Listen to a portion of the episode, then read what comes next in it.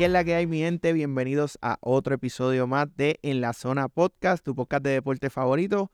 Este que te habla es Eduardo y me acompañan Soben y Rey. ¿Qué es la que hay? ¿Todo bien? ¿Qué está pasando? Todo bien, gracias a Dios, súper contento. Hoy tenemos un... Soben, también. Rey, no me pisaste.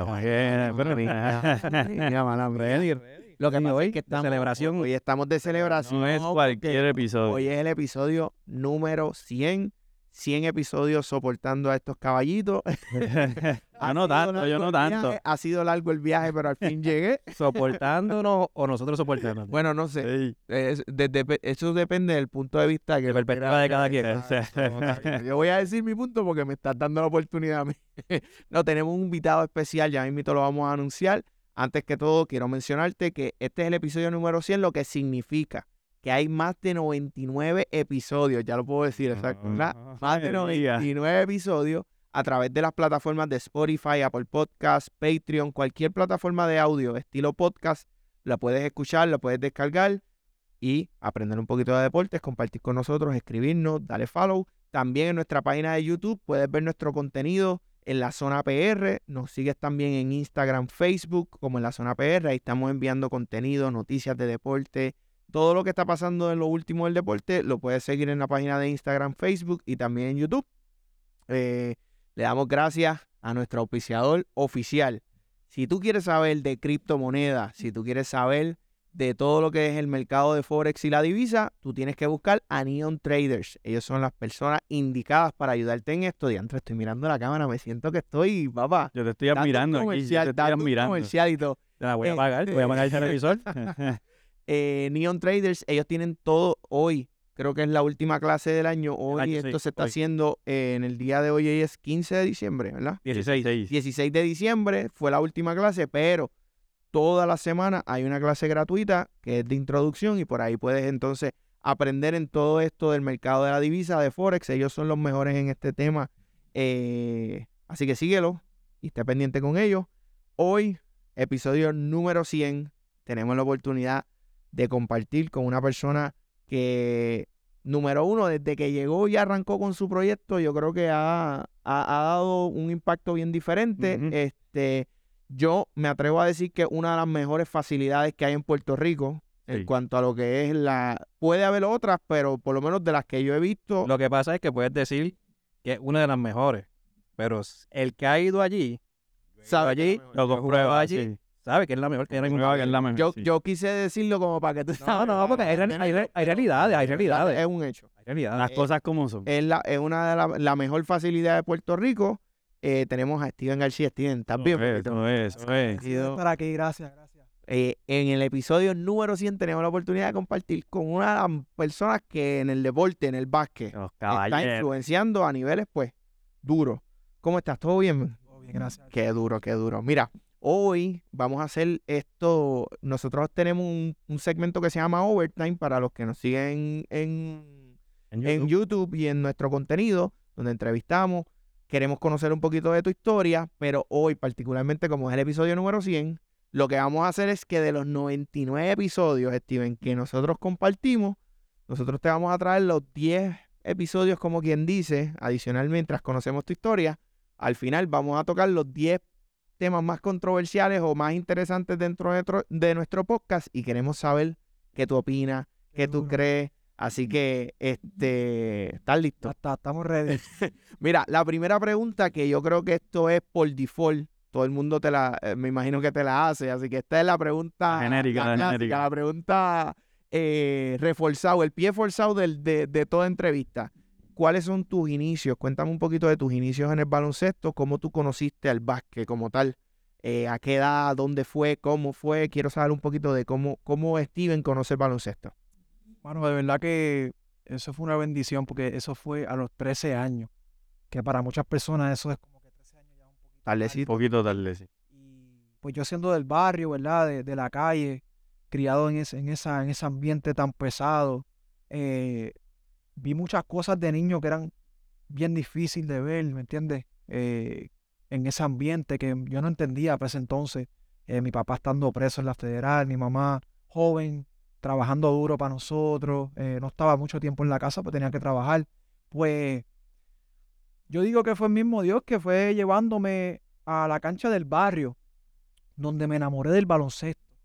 Solo, simplemente pues en el barrio, pues yo me pasaba caminando en bicicleta, tú sabes, y, llegué a esa cancha del barrio y empecé a ver la gente jugar y sentí una pasión en ese momento a los 13 años por el baloncesto, que cogí la bola es- en ese momento y fue como que, wow, algo que el Señor me dio. Un clic, eso fue un clic. fue un clic Amor, amor a primera vista. hecho bien brutal porque yo estaba pasando cosas bien difíciles para esa edad. Tú sabes, tú ves un niño que no tiene a sus padres literalmente, eh, está viendo cosas difíciles en el barrio, droga, gente matándose, cosas que yo vi con mis ojos.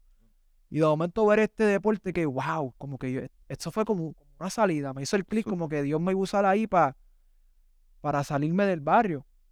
Y me recuerdo, tan pronto yo tenía esa bola a los 13 años, yo oré. Pues yo vengo inculcado, mi mamá me llevaba a la iglesia. Y en ese momento yo oré, yo le dije, Señor, esto me gusta mucho. Yo quiero que algún día yo haga algo con el baloncesto y que tenga unas facilidades porque esto me apasiona. En, en ese instante, en ese momento fue algo que Dios ya había cosechado en mí. Brutal. Y lo oré. Y fue una promesa del Señor a esa edad. Wow. Contestando, o sea, como... eh, eh, Una oración contestada. Exacto, literalmente desde el principio, amor a primera vista, pum, y empezaron a salir planes y hoy en día los podemos, los podemos ver, no nos vamos a adelantar este, para que, para que podamos seguir acá. Mira, Steven, eh, te desarrollaste aquí en Puerto Rico. En, es- en ese desarrollo, cuando fuiste creciendo aquí en Puerto Rico, ¿con quién tuviste la oportunidad de jugar? ¿A quién conociste mientras, mientras estabas desarrollándote? Hacho, esa es una buena pregunta. Yo creo que esa pregunta no me la han hecho. Boom. Está bien dura. Mira, yo comencé en Adiané. Yo estuve en escuela pública. Eh, no, me, no me iba muy bien porque si- siendo del barrio y, y de la calle, ¿verdad? A mí no me gustaba que molestaran a los muchachos de, ah, ¿verdad? Los que le dicen los, los- los más estudiosos, los que no son de la calle como tal. Y habían jóvenes que los molestaban. Yo siempre me metía con, con los panas míos del barrio a defender a, los- a los que no podían defenderse. Siempre tenía un- una compasión con ellos y me metía en muchos problemas porque supone que tú no pelees, supone que tú no estés en esa, pero no me gustaba el abuso, no me gustaba el bullying. Y mi mamá me dijo, no, tengo que sacarte porque es que tú estás, estás metiendo en peleas y cosas. Y me ponen a Diané, en colegio de Diané, una escuela que está en Guaynabo, de- de- ¿verdad? Donde yo soy. Y cuando yo llego a Diané, el equipo está duro. Conocen a Diané porque son Claro, los mejores en high school. Claro. Sí. Este, ahí estoy con Carmelo Betancourt, está Landy Pantoja, que fue mi coach, Charlie Boy. Entonces, a la misma vez me ponen en Bucapla, que es un club en Guaynabo. Club de Guaynabo, correcto. coaches son Wichi Ruiz y Yacel Rodríguez. Y ahí está Ángel Rodríguez, que es de Bayamón. Está Gary Brown, está Carmelo, está Javi, Javi González, Gaby Velardo. Te digo, Un poco de competencia. un poquito de todo. Un poquito. de la grasa, esa cepa bien dura. dura. ha hecho bien dura esa cepa y yo estaba comenzando. Yo no sabía mucho. Y, y en esos comienzos yo estoy viendo a estos tipos que son unos duros ya desde, desde que yo llegué, porque ellos llevan años jugando. Y pues yo poder verlo y estudiarlo a esa edad me hizo subir de nivel bien rápido. Yo estoy viendo a Ángel Rodríguez, yo estoy viendo a Gary Brown, yo estoy viendo a Carmelo Betancur, a todos estos tipos, a Chavito, Brian Martínez. Estos tipos son unos duros Ujú, desde ujú. chamaquitos. Y eso me hizo, yo entendía en ese momento que yo tenía que estudiarlo. A pesar de que yo estaba empezando y no tenía idea de lo que era el, el baloncesto, yo, el Señor me puso esa, esa hambre y ese deseo de, de- de aprender de ellos. Porque yo estaba bien arriba, yo no sé nada. Y llevaban años ya en eso. años. Yo estoy observándolo, ver lo que ellos hacen en los juegos. Y ese tiempo de, de, juventud hasta los 16 años, de los 13 hasta los 16, fueron años bien, bien importantes de estudio, de estudiar a esos jugadores, cómo es que ellos juegan, qué es lo que ellos hacen bien. La diferencia entre eso es que yo estudiaba y entrenaba. Yo entrené más de lo que yo jugué. ¿Me entiendes? Lo que yo veía a ellos haciendo, yo lo hacía en la calle Detalle. solo. Detalle. Eso fue algo que el Señor puso ya en mí desde, desde joven, estudiarla. Ahí como ahora, yo estudio la palabra. Yo no sabía de la Biblia nada, nada de la Biblia. Hasta que me convertí el 12 de septiembre, que el Señor me, me, me, me- ¿verdad? me encontró. Pero esa hambre me la puso en ese momento de yo estudiar el deporte. Y esos jugadores fueron clave para mí en la juventud. Qué duro. Yo siempre, yo siempre he dicho, este, yo no tengo el talento. Yo En a- deporte. de chamaquito aprendí que el talento no lo tenía, así que yo me, me convertí en un conocedor. Y aprendí de todo. Pero mis hermanos sí han tenido el talento. Y yo siempre veía que mis hermanos, si estaban en un equipo donde la competencia no fuera tan fuerte, pues hasta cierto punto el talento se estanca. Sin embargo, si tú estás con un equipo rodeado de gente que te reta a tu ser más, a tu aprender más, tú como que subes tu nivel y te desarrollas a otro nivel. Así que podemos decir que eso eso fue es lo que te pasó. Sí. Eso es clave. Y eso es difícil porque muchas personas se desesperan porque no ven la, no ven la bendición, no ve como que ya, hermano, no, no veo el progreso o no veo las puertas que se me están abriendo. Esos tres años, honestamente, yo no jugaba mucho. Yo estaba en la banca, ya en mi último año, ¿verdad? Los 16 En, en 11 fue que yo vine a ver la luz del sol, ¿verdad? Que, que Landy vio el progreso, vio que me dio la oportunidad y dijo, diatre, espérate, este chamaco juega. Pero había sido por todo el entrenamiento, por todo el estudio que yo hice. Sacrificio. Y mucha gente se desespera porque no ven el progreso de una. Y así mismo nos pasa en la vida. Trabajamos, trabajamos y no vemos los frutos de las cosas. Y Dios nos está diciendo, tranquilo que tu momento va a llegar. Viene por ahí, viene por ahí. Pro- Viene proceso, por un ahí. Proceso. Un proceso, es un proceso. Qué bien, qué bien. ¿Cómo fue la transición y dónde jugaste en Estados Unidos? Mira, este, una de las cosas que yo me pasaba orando al Señor, aparte de que, ¿verdad? Yo, yo estaba apartado, yo estaba, pero siempre fui bien temeroso del Señor desde chamaquito. Y yo oraba por todo. Aunque yo no entendiera, aunque yo no leía la Biblia, yo oraba por todo. Y yo le pedí al Señor, Señor, yo quiero que tú me saques del barrio. Ok. Ya yo no podía más con lo que yo estaba viendo. A, a mis primos los mataron, a Joel, a Nelsito. Mi familia, ¿sabes? Mi familia son de la calle. Todas mis familias son de la calle. Y yo decía, llegó un momento dado donde yo decía, mano, yo, yo necesito salir de aquí, porque a mí me va a pasar algo. Y ahora que yo estoy en el Señor, el Señor me confirma, yo tuve que sacarte porque te iban a matar ahí. No que yo estaba en la calle, pero en un revolú de eso, pues me iba a ir. So, el Señor, como fue acorde a su voluntad lo que yo le pedí, me saca a los 16 años en un torneo que tuve en Orlando de Junior NBA, representar a los Magic, pues de esa edad, de esa categoría, y me fue brutal. Y ahí en una escuela en Lake Wales, en un pueblo de, de Florida, me becaron. Una escuela que se llama Vanguard. Y mi cuarto año, el Señor me lleva para allá. Y estuve mi cuarto año en high school. Wow, la competencia fue bien diferente. Yo estaba en una escuela que era de ricos. Yo era de los pocos que estaba becado del equipo de baloncesto. Eran bien atléticos, bien grandes. Esa experiencia fue de mis mejores experiencias en el baloncesto. Porque vi canchas en tabloncillo. Vi el concepto que yo quise traer a Puerto Rico de allá. Pero también vino con muchas consecuencias porque la vida en Estados Unidos era bien diferente que la de Puerto Rico. Por ejemplo, en el barrio, los grandes, pues, los títeres, los, los familiares, que eran los que, ¿verdad? Lo que le decimos los bichotes, eh, los que controlan la calle, es los que tú veías haciendo las cosas, las cosas malas, las drogas, el movimiento de, de- de las pistolas, todo eso. Pero en high school, yo vi eso en high school, high school. en Estados Unidos. Wow. Yo veía chamaquitos de 13, 14, 15, 16 años, cocaína, marihuana, bebiendo, mezclando lean. Eso lleva desde años, desde 2010 que yo llegué allá. Y eso para mí fue un shock.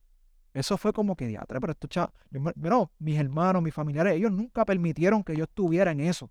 Dios puso en gracia en mí. Yo, sa- ellos estaban ahí, pero cuando yo me acerqué, ah, estaba pasando algo, no, no, vete para la cancha que tú no, tú no vas a hacer esto.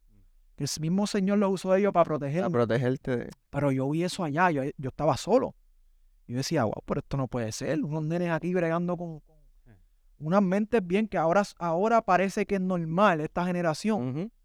Allá yo lo vi desde antes, 2010. Yo veía a esos chamaquitos ya. Bueno, yo fui a una escuela que es un boarding school. Un boarding school es una, una escuela que es como una universidad, que lo- los estudiantes se quedan en la escuela. Nenes y nenes. Y los chamaquitos fornicando, los nenes. Bueno, te digo, eso fue para mí, fue como que diatre, si yo pensaba que estos eran los grandes nada más. No, los chamaquitos estaban en. Sí, que una persona que quizás no tiene los pies en la tierra, se le abren los ojos y se pierde. Macho, bien O sea, brutal. se, se pierde. Brutal, gracias a Dios yo no, aparte de, de la fornicación, que fue algo que, que fue un trauma para mí desde niño, porque me pasaron cosas a mí con mujeres que no se supone que pasaran. Ok. que las sufrí, eh, se aprovecharon de mí. Cuando yo llego allá, yo veo la droga, veo el alcohol, veo, veo todas estas cosas, la alma. Gracias a Dios que me protegió de eso. Nunca pues fui parte de, de- de esas cosas, ¿verdad? Este, pero las vi y las viví ya. Ya lo demás pues fue diferente, pero en esa área yo la vi, eso fue bien impactante para mí, ver jóvenes como se estaban en esa vida. Ya, perdiéndose, Wow. perdiéndose. Entonces, ¿cómo te fue en ese año, en ese año 12? Wow, Eh, brutal. Eh, en el baloncesto perdí en, la- en los últimos ocho. Eso lo sufrí mucho, no quería perder. Eh, bien agradecido con la escuela que, que me ayudaron mucho, este, los maestros. Ahí fue que yo vine a aprender inglés como tal, porque hay que coger el SAT sí. para poder ir a la universidad. Yo quería igual colegial. Los maestros me ayudaron, hecho en cantidad, a pesar de que yo no era muy estudioso. Pero ellos me sacaban de las prácticas, vamos a estudiar para el SAT, vamos a leer y, y aprendí inglés a la perfección. Es más, yo te sé hablar inglés mejor que el español. Yo sé leer el, el inglés mejor que el español. En esa. Este, el español todavía me da mucha dificultad, el, el vocablo, hasta cosas de la Biblia, pero el Señor me bendició con una Biblia de, de esta generación nueva para, para poder entenderla. Un regalo que, que el Señor me hizo a través de una muchacha este, que ni conocía, pero yo se lo pedí al Señor y, y me dio esta Biblia y por eso la tengo siempre conmigo. Tengo la espada conmigo siempre, como te dije ahorita. Pero la experiencia fue brutal. Lo que yo conocí, lo que yo aprendí en el deporte, me desarrollé. Eh, era el capitán del equipo, me dieron el MVP, tú sabes, muchas bendiciones, aparte de lo que estaba pasando en mi vida personal. Y me preparó para la universidad. Este, sin, sin esa preparación, yo no hubiese llegado a universidad al nivel que yo jugué porque la universidad fue otro, otro paso más, donde el nivel subió más todavía. Eh, la competitividad era, yo tuve que moldearme a lo que era un point guard que pasaba la bola, metía 10, 12 puntos por juego, eh, encontrar a mi equipo, ¿verdad? Yo no soy muy grande, no soy el más alto, pero me defendía con mi velocidad, con mi manejo de balón, con el IQ de juego. Pero universidad fue, fue bien difícil. Yo tuve que ponerme ready de verdad. Ahí fue donde la cosa apretó. Eh, eh, ¿En dónde estudiaste en universidad y, y terminaste también sacando un grado? O sea que... Y me gradué también gracias al Señor, eso, eso es otra historia. Este, pero estudié, estuve en Stetson University, el, el coach lo votan, no pude llegar, pero gracias a Dios fue en Warner, el mismo pueblo donde yo estaba en high school. Eh, Warner me cogió y estuve más que dos años nada más. Ok. Jugué dos años nada más eh, jugando en la universidad. Me gradué online, pero jugué dos años nada más porque recibí una oferta para jugar en Europa y jugar semi-pro también. Y me graduó de la universidad online y no fui a mi graduación. Wow. ¿Sabes por qué, verdad? Porque tenía juego Ok. y yo estaba dirigiendo para ese tiempo. Yo no puedo perder el juego, eso es más importante para mí. Hacho, y yo me recuerdo, mi mamá estaba como que, chico, ¿por qué tú faltaste? No me dijiste para ir para allá. Y yo le dije, Hacho, mamá, pero es que eso es un diploma, ya lo tengo. Para mí era más importante dirigir un juego y mi mamá quería ir, Hacho. Mi mamá todavía me la canta este día, pero Wow. este, es bien importante sabe. para las madres, Sí, es eso es verdad. importante. Ahora yo lo voy a diatre, me guillé, pero no, no lo cambio, ¿me entiendes? Porque la pasión que le tenía a los muchachos que yo estaba dirigiendo y, y en ese momento eso era más importante que simplemente coger un diploma. Eso era, eso yo lo hice para mi mamá, honestamente. Yo no me gradué porque yo quería graduarme de la universidad. Es más, yo estudié educación y estudié ciencias del ejercicio, tengo dos diplomas, pero lo estudié porque el Señor me llevó ahí para aprender cómo, cómo ser un maestro. ¿me entiendes? Pero no estaba lo que yo quería estudiar, que era entrenador de baloncesto, eso es lo que yo quería hacer. Ajá. Me certifiqué en otras cosas, pero eso no te lo enseñan en la universidad. Ujú. So, tuve que escoger ese, ese camino, pero el Señor sabía por qué. Prepararme cómo, cómo ser un maestro, cómo hablar a los estudiantes y comunicarme con ellos. Qué duro. Había un plan, había un plan. Exacto. Dentro de todo había un plan. Había un plan, siempre ha habido un plan. Eso es lo que me, eso es lo que cuando verificábamos tu, tu entrevista y todo, no, pues eso es lo que me gusta de tu historia, que siempre todo como que te lleva a- al porqué, que ya mismito te vamos a preguntar y no, no nos queremos adelantar, pero como que todo, todo se enlaza y estaba todo, todo, todo estaba, quizás tú no lo sabías, quizás tú no lo veías, Ni pero idea, bro. todo tenía un propósito. Las piezas Eso, juntándose. eso, eso es otra cosa. Acuérdate que cuando Dios tiene un plan contigo, ya va a pasar. Está- está Va a pasar. Tú puedes correr, tú puedes correr, pero al final se va a cumplir. Y aún tú corriendo, las cosas que te pasan mientras estás corriendo también tienen el propósito que hoy no lo ves. Sí, te vas a caer, te vas a pelar, te vas a pelar la rodilla y vas a decir, ¿por qué me pegué la rodilla? Pero más adelante vas a saber por qué te pelas no las entiendes, pero a la larga las, las Cuando, empiezas a cuando ver. las realizas, cuando entonces te das, tú dices, Sí. diantre, por eso fue que pasó. Sí, aquello". exacto. Y, y entonces uno dice, wow, qué duro, qué duro. Eh, Soy. Eh, jugaste profesional en Francia y en Guadalupe. Háblanos de esa experiencia y cómo jugar, cómo jugar profesional. Eso fue una experiencia que fue bien corta. Fue de seis meses, un año. Porque el propósito que yo tenía no era jugar, era conectar. Era conectar con esos países, con esos coaches que hoy en día yo viajo allá para hacer entrenamientos, para desarrollar jugadores. So, la experiencia estuvo brutal, estoy jugando profesional. No cobré mucho, a veces no cobraba. Tú sabes, es un negocio bien, bien shady, bien... ¿Cómo se llama eso? Es bien, bien tramposo. Inco- eh, ok.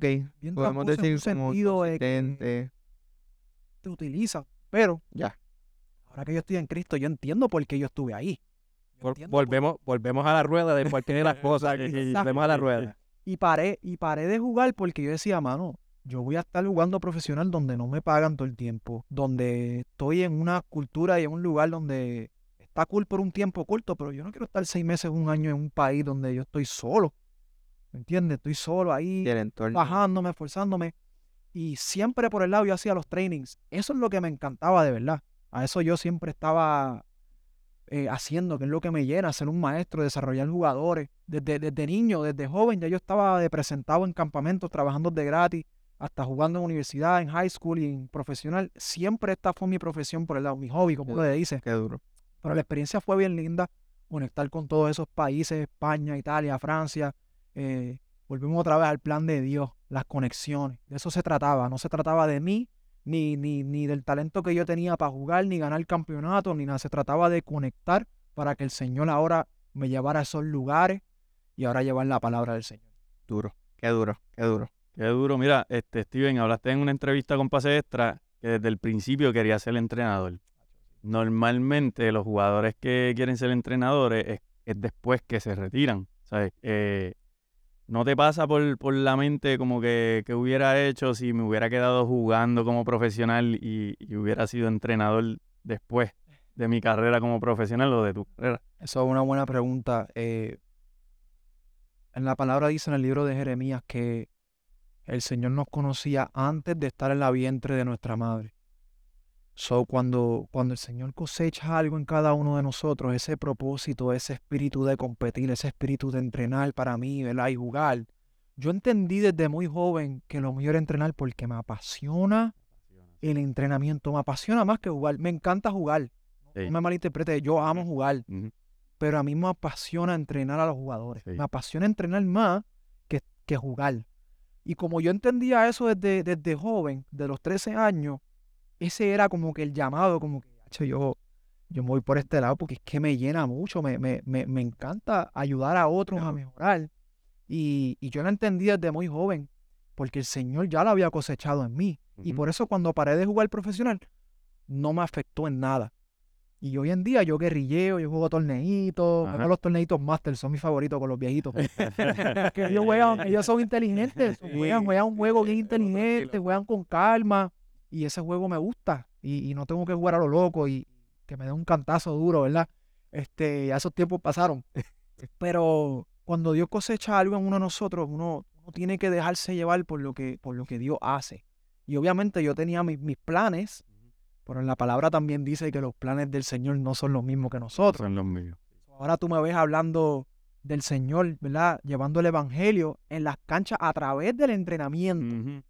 Porque siendo un jugador profesional, pues iba a ser un poco difícil porque yo me tengo que enfocar en, en jugar. Sí. Tengo que jugar, tengo que entrenar para mí. Pero como yo soy un maestro, un entrenador, yo utilizo todo eso a mi favor para llevar la palabra del Señor y que Él se glorifique. So, eso, eso fue un punto que yo entendí como maestro, pero ahora yo lo entiendo como maestro espiritual. No, no solamente soy un maestro de destreza, soy un maestro espiritual para, para todos esos jugadores. Otro Qué nivel. duro. Otro Qué duro. nivel. Qué duro. Respuesta muy dura. Mira, comienzas entonces como entrenador. Yo quiero que tú me cuentes un poquito de cómo fue esa experiencia con tu primer cliente. No sé, o sea,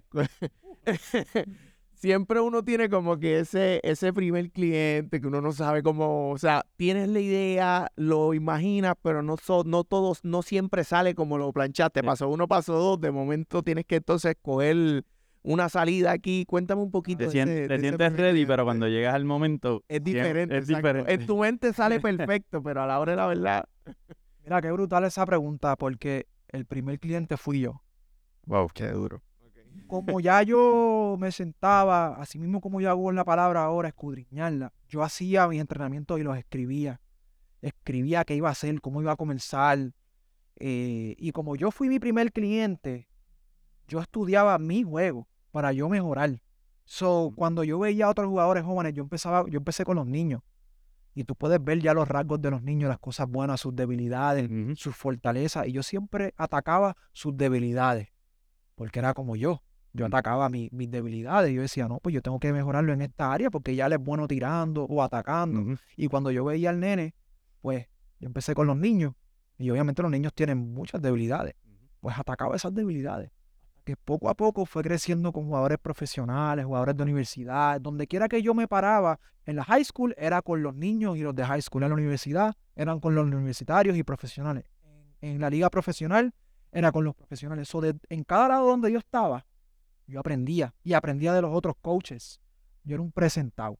Yo iba para donde todos los coaches a preguntarle, dame los papeles tuyos, dame qué tú escribiste, yo lo quería. Eh, hacía muchas preguntas, era un presentado, pero del básquet, un freak, y todavía lo soy. Me gusta aprender. Y lo más brutal de eso es que ahora, en la palabra y en la Biblia, yo escucho a muchos pastores y le pido, dame, ¿qué, qué tú hiciste hoy? Déjame verlo para yo estudiarlo. Es que yo puedo aprender de ti, para coger lo bueno y desechar lo malo. ¿Cómo yo utilizo esto a mi favor? Eso siempre ha sido desde chiquito. Y ahora yo cojo mis apuntes y estoy en esa. Vuelvo y te repito, el Señor ya había puesto esa gracia. Eso. Qué duro. Eh, te pregunto, ya sabemos, con lo poquito que hemos escuchado, ya sabemos que el plan siempre ha sido de parte de Dios. Y Él te lleva aquí, Él te lleva allá, sin saber el por qué. Te pregunto, ¿cómo llegaste a entrenar con Kemba Walker? Y si piensas que eso fue lo que te dio la oportunidad a seguir entrenando a otros jugadores como de, ese nivel. Eh, mira, yo estaba trabajando en Estados Unidos, en Florida, con Two Hands Basketball, un compañero de baloncesto que hace entrenamiento. Eh, nosotros trabajando, yo trabajando, eh, siempre he tratado de dar la milla extra cuando estoy solo. Esto es bien importante porque muchas personas creen que se trata de las redes o para ese tiempo, que eso fue 2016, creo que fue 2015, por ahí. Las redes y eso no estaba tan on fire pero la gente siempre, hay alguien que siempre que está mirando. Yo estaba en una cancha trabajando con mi compañero, estoy entrenando yo a un jugador y me recuerdo que Kemba estaba en una esquina mirando, con una gorra y un hoodie, mirando. Cuando yo terminé el workout, yo no sabía que era él. Viene después y nos saluda. What's your name? This, this and that. Y dijo, I would love to train with you. Queremos la oportunidad, esto, lo otro. Él estaba James Feldin, Edgar Sosa, Kemba Walker, que son tipos que quiero mucho, que Dios los bendiga siempre, que me dieron esa oportunidad de, de, de, de trabajarlo, pero fue por, porque yo estaba trabajando con alguien ya y vieron mi trabajo de Mm. lejos. Y tú estabas, tú estabas en una sección. estaba en una sesión haciendo lo mío, entregado como yo hago, y, y ellos, él estaba observando. Y a veces yo le digo a los muchachos, a, a todos mis jugadores, siempre trabajen duro, porque tú no sabes Tú no quién te sabes quién te está mirando. Mirando. Correcto. Tú no sabes quién te está mirando, quién, quién está observando, un coach de universidad, un coach de high school que te dice al final, mira, yo te quiero firmar, mira, Ujú. tú no sabes dónde está la oportunidad. Y esto es una clave bien importante. Y a pesar de que yo no estaba en el Señor, en mi trabajo yo traté de dar mi, mi, mi 110%. Siempre. No matter what. Pero siempre hay gente mirando. Y, y es más importante cuando tú entiendes que el, que el- el coach mayor, digo yo, el Dios, él siempre nos está mirando. So, eso, eso es bien importante. Qué bien, qué bien, qué bien. Teniendo, teniendo éxito y puertas abiertas, decides regresar a Puerto Rico. Eh, hacer lo que estaba haciendo allá, trabajar lo que, lo que estaba haciendo allá. ¿Cómo fue ese cambio y la gran diferencia? Esto es un detalle, la gran diferencia en las facilidades. Wow. Mira, la palabra dice que el buen pastor cuando habla y llama a sus ovejas, sus ovejas lo escuchan y saben la voz de Dios.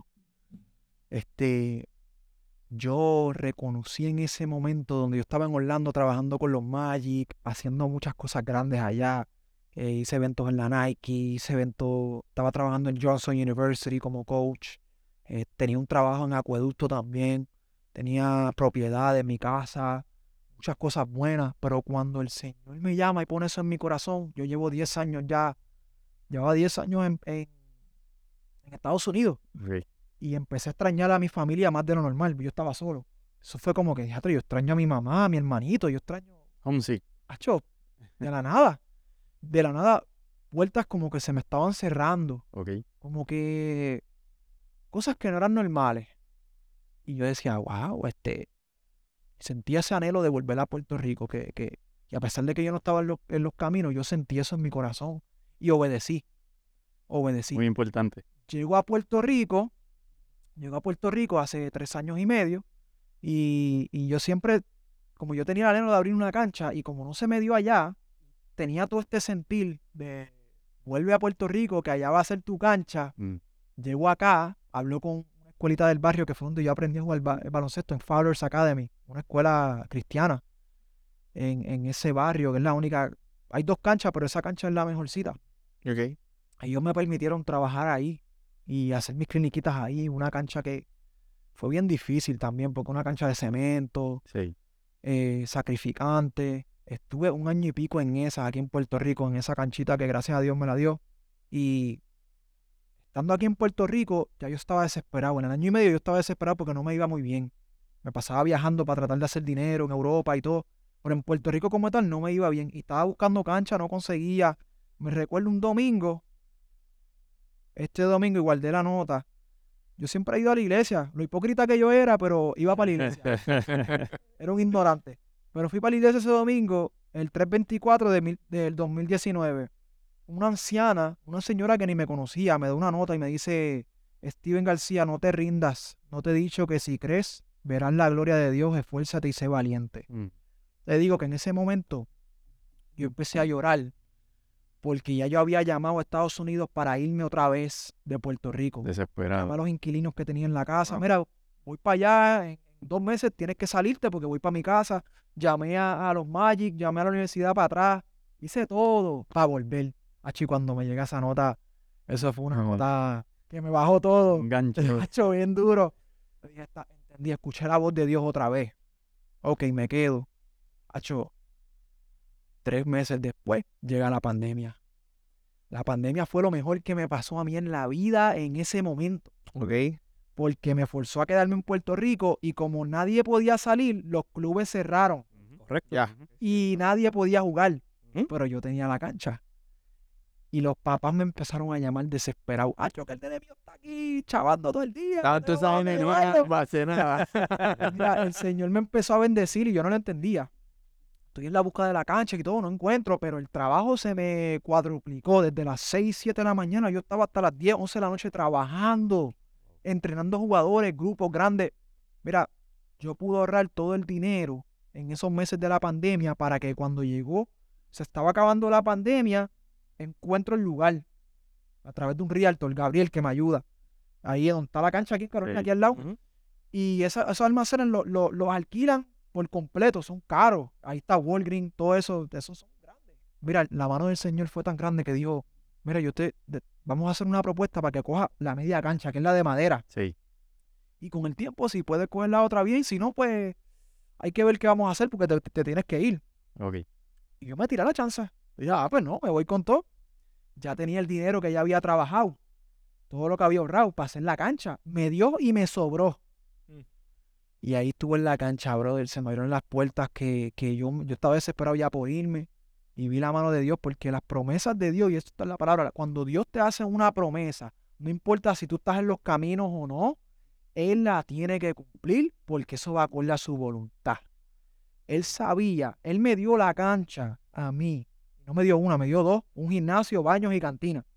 Él me da todo eso porque Él sabía que desde el 12 de septiembre, como Dios es omnisciente, omnipresente, Él es omnipotente, Él es el mismo ayer, ahora y siempre, Él ve el futuro y el 12 de septiembre Él sabía que Él me iba a encontrar y cuando Él me encontrara yo voy a glorificar el nombre de Jesús en la cancha que Él me dio. Te dio.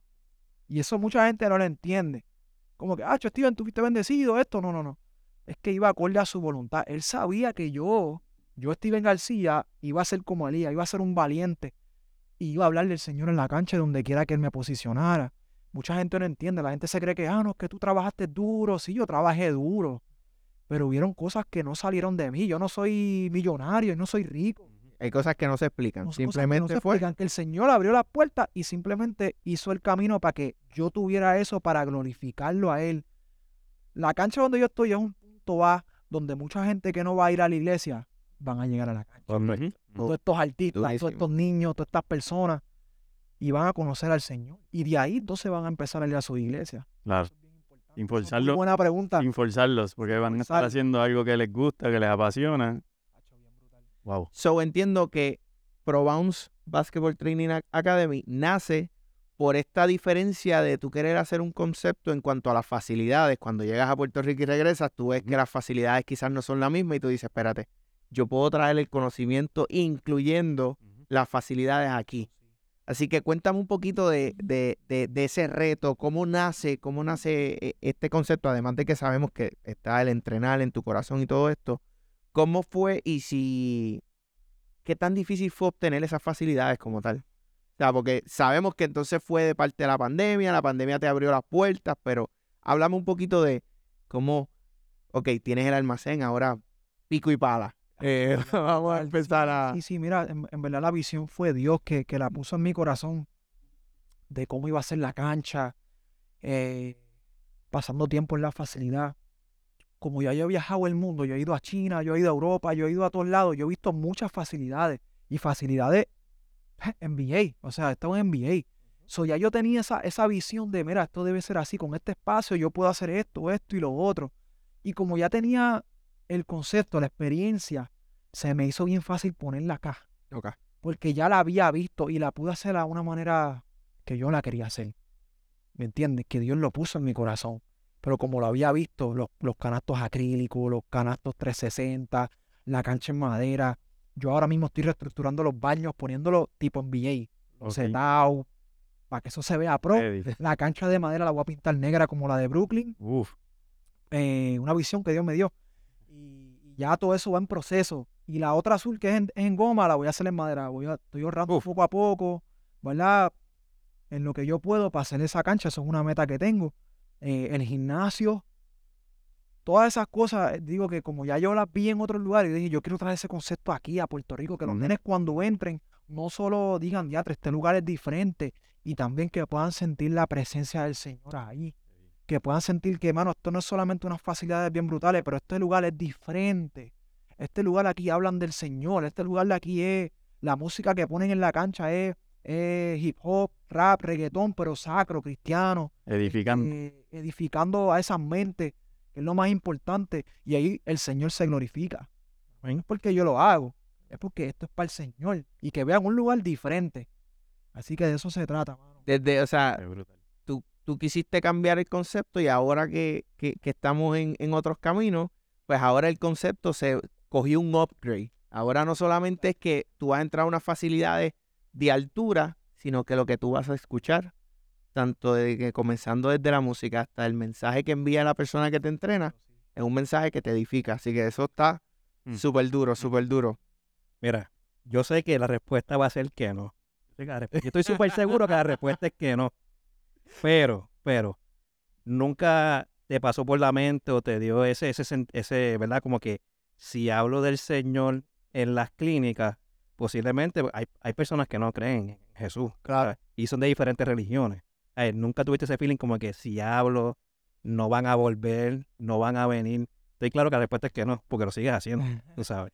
Pero nunca pasó eso por tu mente, lo llegaste a sentir. Nunca, este, mira, algo que yo tenía bien claro desde joven es que yo siempre oraba, a pesar de que mis oraciones eran vacías, yo le daba las gracias al Señor siempre eh, de llegar a una cancha, porque yo sabía que eso vino de Él. Yo sabía que el talento que yo tenía y el talento y el esfuerzo y la posición donde yo estaba venía del Señor, aunque yo no lo entendiera. Yo siempre glorifiqué al Señor en la cancha mis jugadores profesionales, en las canchas de NBA, en las canchas de BCN, en China. Yo siempre oro antes de entrenar. A pesar de que no conocía, no conocía al Señor, oraba siempre. Ahora que yo estoy en los caminos del Señor, yo le digo a los muchachos y a los papás, no tienen que ser parte de la oración, no tienen que ser parte del mensaje, no están obligados, pero yo lo voy a hacer. Y si tú no quieres, puedes retirarte, puedes irte con todo respeto, porque yo respeto eso también Claro. así como ellos me respetan a, a mí, eso yo se los dejo bien claro, pero eso no va a hacer que yo pare.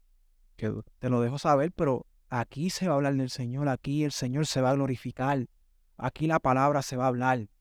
Así que Si quieres, nunca si quieres continuar con tu desarrollo conmigo, tú sabes que este, es este el plan condición, y, es el- el- es y esta es la condición que hay. Hacho, sí, pero Te puedes, me dio- reti- te puedes retirar si no quieres estar en la oración, pero cuando entremos a trabajar, como quiera vas a escuchar. Así mismo es. Y no, no, yo no lo entendía antes, pero a mí nunca me avergonzó pararme en una cancha al frente de miles de personas y orar.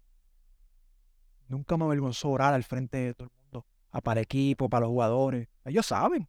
Muchas fotos, muchos videos. A pesar de que yo no sabía muy bien lo que yo estaba diciendo o mis palabras estaban un poco vacías, siempre fui agradecido con el Señor en ese momento en ese momento, en, en mi ignorancia, en mi hipocresía, este, pero nunca me avergoncé de, de orar. Qué bien, qué bien. Steven, entrenaste con José Alvarado y también eres entrenador y ganaste campeonato con los capitanes de Arecibo. ¿Qué tal? ¿Qué tal? Wow, José Alvarado fue, mira, la gracia del Señor, eso es lo que tengo que decirte. La gracia del Señor, no es porque Steven es un duro, sí, yo, yo soy muy bueno en lo que hago. Hay muchos colegas que son buenos también. Cuando el Señor te pone en gracia, y vuelvo y te repito, no, no tienes que estar en los caminos para que el Señor te ponga en gracia, porque, como te digo, el Señor me puso, puso una gracia en mí para que ahora toda esa gente que estuvo conmigo antes puedan escuchar del Señor. ¿Me entiendes? Y José Alvarado fue una. Él, Carlos Arroyo, Barea, todos estos jugadores, ellos me escribieron a mí. Yo no he sido nunca de buscar, mira, entrena conmigo, hazte esto, lo otro. No, no, no. Siempre llegaron a mí por la gracia del Señor. ¿Me entiendes? Y cuando José Alvarado me escribe un día, un día, me dice, mira, Steven, yo, hacho, me encanta tu trabajo, voy para Puerto Rico a representar a Puerto Rico, quiero que me pongas ready. Hacho, yo estaba súper emocionado y decía, hacho, qué duro, José Alvarado. Que ese es mi hermano, a cada rato hablamos por DM eh, y todo eso, este, y por text, pero es- él salió de él. Mm. Y Carlos Arroyo rápido me escribió, mira, el chamaco quiere entrenar con, con- contigo, y al rato me dice, yo también quiero entrenar. Y, hacho, para mí eso fue una bendición de Dios y, y es la gracia del Señor que ha puesto esas personas en mi camino. Y que han visto, han visto tu trabajo en la cancha y ahora están viendo tu tra- el trabajo que Dios está haciendo contigo también. En- Eso también lo vida. Creo que la relación con ellos y los artistas también ha sido más apegada ahora. Porque el Señor, como los puso en, en mi camino, ahora yo hablo con ellos de cosas mucho más íntimas. De la palabra, de situaciones personales, situaciones que antes podíamos hablarlas un poco, pero no nos podíamos ir a la palabra. ¿Por qué están pasando? ¿Por qué esto, lo otro? Y Dios los puso ahí en ese momento para ahora yo poder ayudarlos. que quizás también sienten la confianza de que han visto el cambio. O sea, te conocen de antes, ahora conocen el nuevo Steven y pueden decir, espérate, yo estoy viendo el cambio en esta persona, déjame preguntarle, porque eso es lo que yo siempre he pensado. Si, si la persona que te conozca eh, antes de conocer al Señor y luego, por lo que va a traer a la persona que te acerque a Dios, va a ser el que vea en ti el cambio genuino y va a decir, espérate, yo quiero cambiar igual que como está pasando en la vida de Steven. Y ahí entonces, pues, tú tienes la oportunidad de explicarle qué es lo que pasó. Sí, es, ese, es ese brillo que solamente Es ese brillo. que da Dios solamente. ¿Sabes? Tú puedes querer cambiar sin... ¿sabes? Tú puedes no ir a la iglesia y querer hacer las cosas bien y no vas a tener el brillo que tienes como cuando quieres hacer las cosas bien, pero le sirves al Señor. Steven, eh, este año el concepto tomó un giro diferente y con un propósito más grande. Cuéntanos de eso ahora. Mira, yo, yo nunca, nunca pensé que iba a tener el privilegio y el honor de representar a Jesucristo aquí en la tierra. No pensaba que, que jamás y nunca iba a llevar la palabra, el evangelio del Señor. Porque uno está en el mundo, uno está cegado. Eso es lo que hace el enemigo, cegarnos espiritualmente. Cegar nuestros ojos, nuestras mentes, nuestros oídos, nuestros corazones. Y, y como te dije, cuando cuando Dios te encuentra y me encontró ese 12 de septiembre, el cambio fue drástico porque yo le entregué todo al Señor. Yo le di mi corazón y yo le di todo lo que yo tenía, que sé que venía de Él. Todo, mis propiedades, mi carro, el dinero que tengo en el banco. Yo dije, todo tuyo, haz lo que tú quieras. Las redes sociales son para ti. O sea, eso fue una conversación el 12 de septiembre que yo le di todo al Señor. Y cuando tú le das todo al Señor, Él trabaja así. Si tú te vas a mitad y mitad, Él no te puede ayudar tanto, porque tú no puedes servir al mal y al bien, porque entonces vas a amar a uno y vas a aborrecer el otro. Pero cuando tú le das todo al Señor, Él te da todo y extra para atrás. Añadido. Que le decimos la le añadido. So, jamás y nunca me pensé que iba a estar en esta posición en tan poco tiempo. Lo que llevo son tres meses nada más. Y, y veo la mano de Dios en todo. De verdad que no te sé explicar donde yo estoy, donde el Señor me ha posicionado es porque Él me ha puesto ahí. Pero yo no lo podía ver. Ahora yo entiendo todas estas cosas, pero jamás y nunca me pensé que iba a estar aquí hablando del Señor. Mira, antes de que Edu explique Dale, dale, dale, dale. eh, a lo que vamos, yo sé que ahora en diciembre tienes un campamento que vas a estar con Cabrera, ¿verdad? Está aprobado si Cabrera, ¿verdad? Sí, Y te felicito por eso que estás haciendo y ese trabajo en conjunto con Cabrera. Yo trabajo en un proyecto similar al tuyo, pero de voleibol. Ya. Y es bien difícil acá tratar de hacer lo que tú estás haciendo, que hayan dos personas que queden clínica, que sean entrenadores y se junten para el beneficio del atleta, porque aquí quien se beneficia es el atleta. Así es. ¿sabes? Cuando yo vi en estos, en estos días vi, me salió lo del campamento, me dije, "Contra, qué duro, que Cabrera que se quede porque lo sigo en las redes, sé lo que hace también. durísimo el chamaco. Vi, vi que sacaste, te va a estar con Steven, eso va a ser una bomba. Y, y lo que va a ver es siendo campamento. Y te felicito, brother, y también a Cabrera, ¿sabes? Que, que echan, no, no, ¿verdad? No es el ego, pero sino que pueden trabajar en conjunto. ¿sabes? No es que yo sea mejor que tú, ni tú mejor que yo, sino que si trabajamos juntos es mejor. Mira, tú sabes Claro. que eh, eh, sí, Hacho, eh, es, es ego. Porque en un momento dado, antes de yo, de yo estar en los caminos del Señor, adentro de mí, yo no lo conocía a Él ni nada. Pero yo nunca me hubiese atrevido a decirle, mira, vamos a hacer algo. Porque adentro de mi corazón había un poquito de ego, aunque yo no lo quería ver. No tengo nada contra Él, nunca lo he tenido, pero yo nunca tuve el acercamiento de decirle, mira, Cabrera, vamos a hacer algo, pudiendo haciéndolo, pudiendo tener la- las facilidades. Fácil, tengo todo para yo llamarlo. Mira, no te conozco, tu trabajo está bien duro, eres excelente maestro del baloncesto, vamos a trabajar juntos. Yo nunca lo hice antes. Pero cuando Cristo llega a mi vida, Cristo rompe con todas esas cosas. Lo que es el egoísmo, lo que es el, ah, yo soy mejor que tú. Y cuando yo juego con él un juego de estrella con True Buckets, que él fue mi compañero de equipo, hecho, yo sentía allá en mi corazón, mira, tienes que hacer algo con el Espíritu Santo hablándome. Haz algo con él porque va a quedar brutal.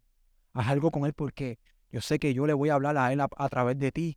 Y yo no fui, no, no, no, no hubo fantasmeo. Mira, vamos a hacer algo. En diciembre vamos a hacerlo. Y él rápido me dijo, hacho, duro, vamos a darle. El hermano también, que son buena gente, tremendas personas. Y, y eso lo hace Cristo nada más. Duro. Cristo lo hace nada más porque yo no, yo no lo había conocido antes. Yo no, yo no sabía personalmente como, ¿verdad? No lo había conocido en una cancha, pero cuando se me dio la oportunidad y como ya tengo a Cristo en mi corazón, todo es diferente. So, buena, buena pregunta. Súper, súper. Mira, este. Vamos ahora, como este es el episodio número 100, hay 99 temas que nosotros tocamos, Steven, y queremos hacer algo contigo. También los muchachos, no, no les había dicho, pero ustedes tienen también que participar. Vamos a participar Oh, todos vaya. otra vez. Vamos a recordar el, eh, eh, estos temas. La controversia. Vamos a tocar de todos los episodios los que creemos que son los 10 como que más duros.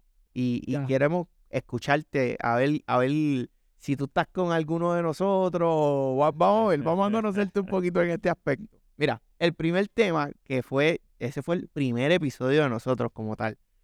Hablamos de los centros en la NBA. En este tiempo, Anthony Davis jugaba de la posición 5. Ahora, bueno, todavía la está jugando. La juega- cinco, juega pero cuatro y él cinco, juega- juega cuatro y juega- cinco. juega cuatro y cinco. Va a cuatro y cinco. Pero entonces lo que, lo que pusimos es titular, banca y quien se queda afuera entre Nikola Jokic, Joel Embiid y Anthony Davis.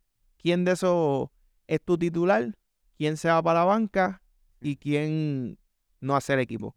Anthony Davis, salu- Anthony Davis saludable. Sí, Anthony Davis, una Sal- semana y media. Saludable. Los, los tres son durísimos.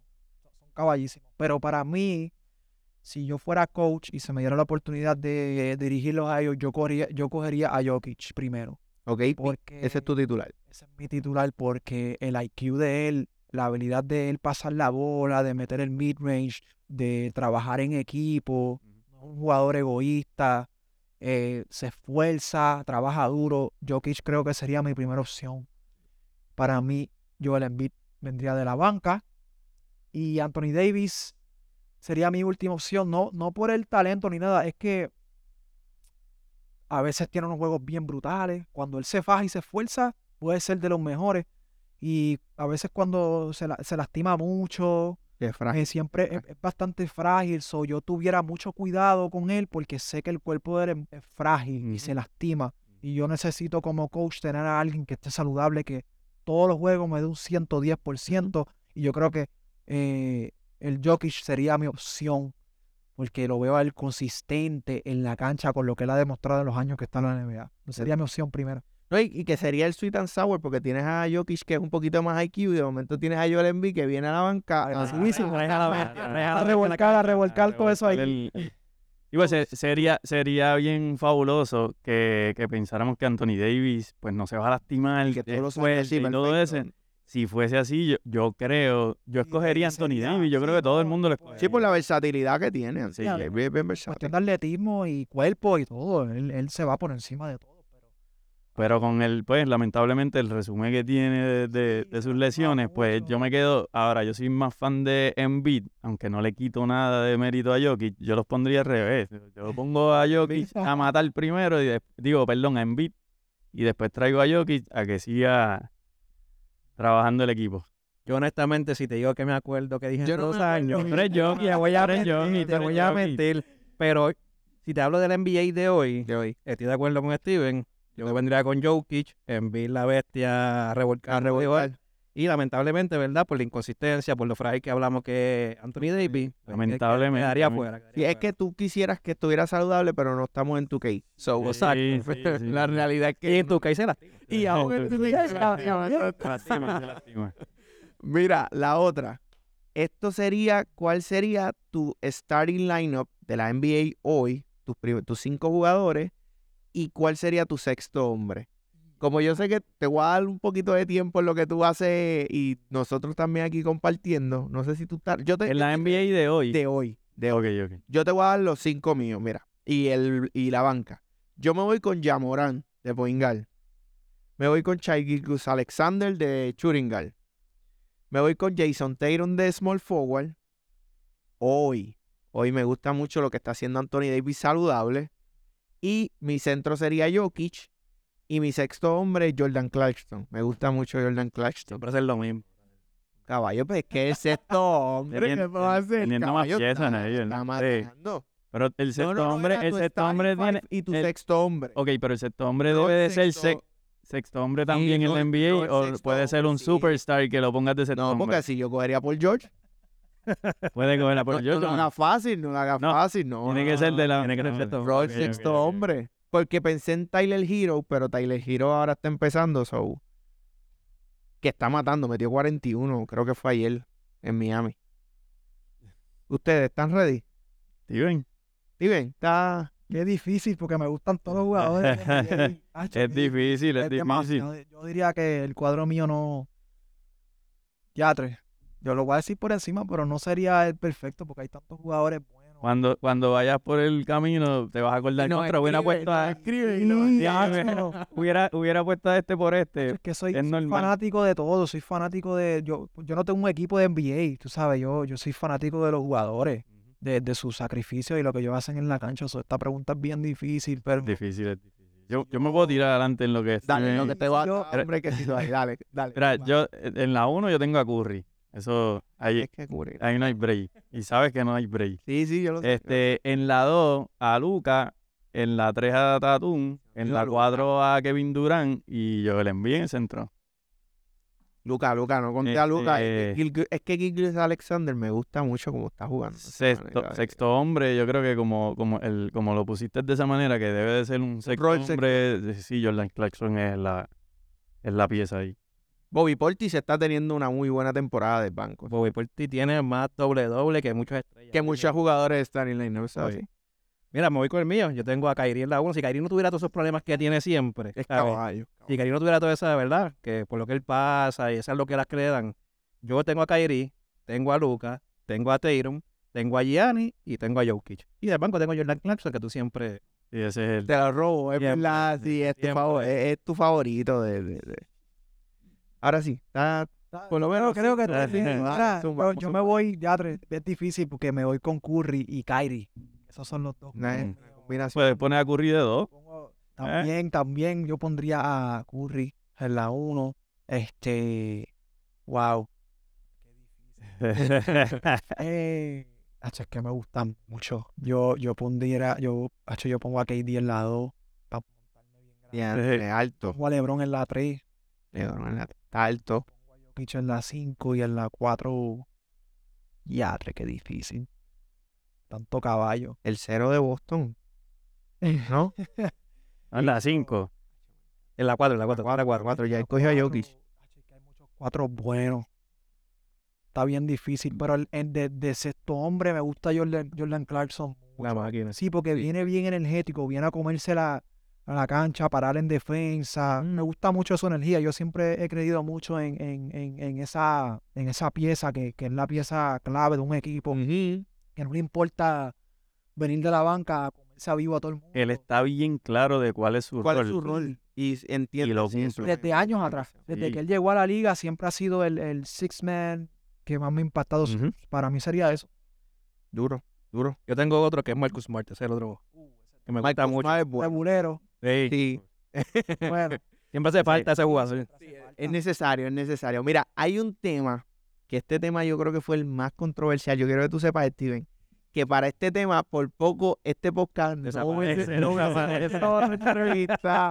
no hubiese pasado nada, o sea, no hubiésemos llegado a los 100 episodios, creo que fue como el episodio número 15, 16.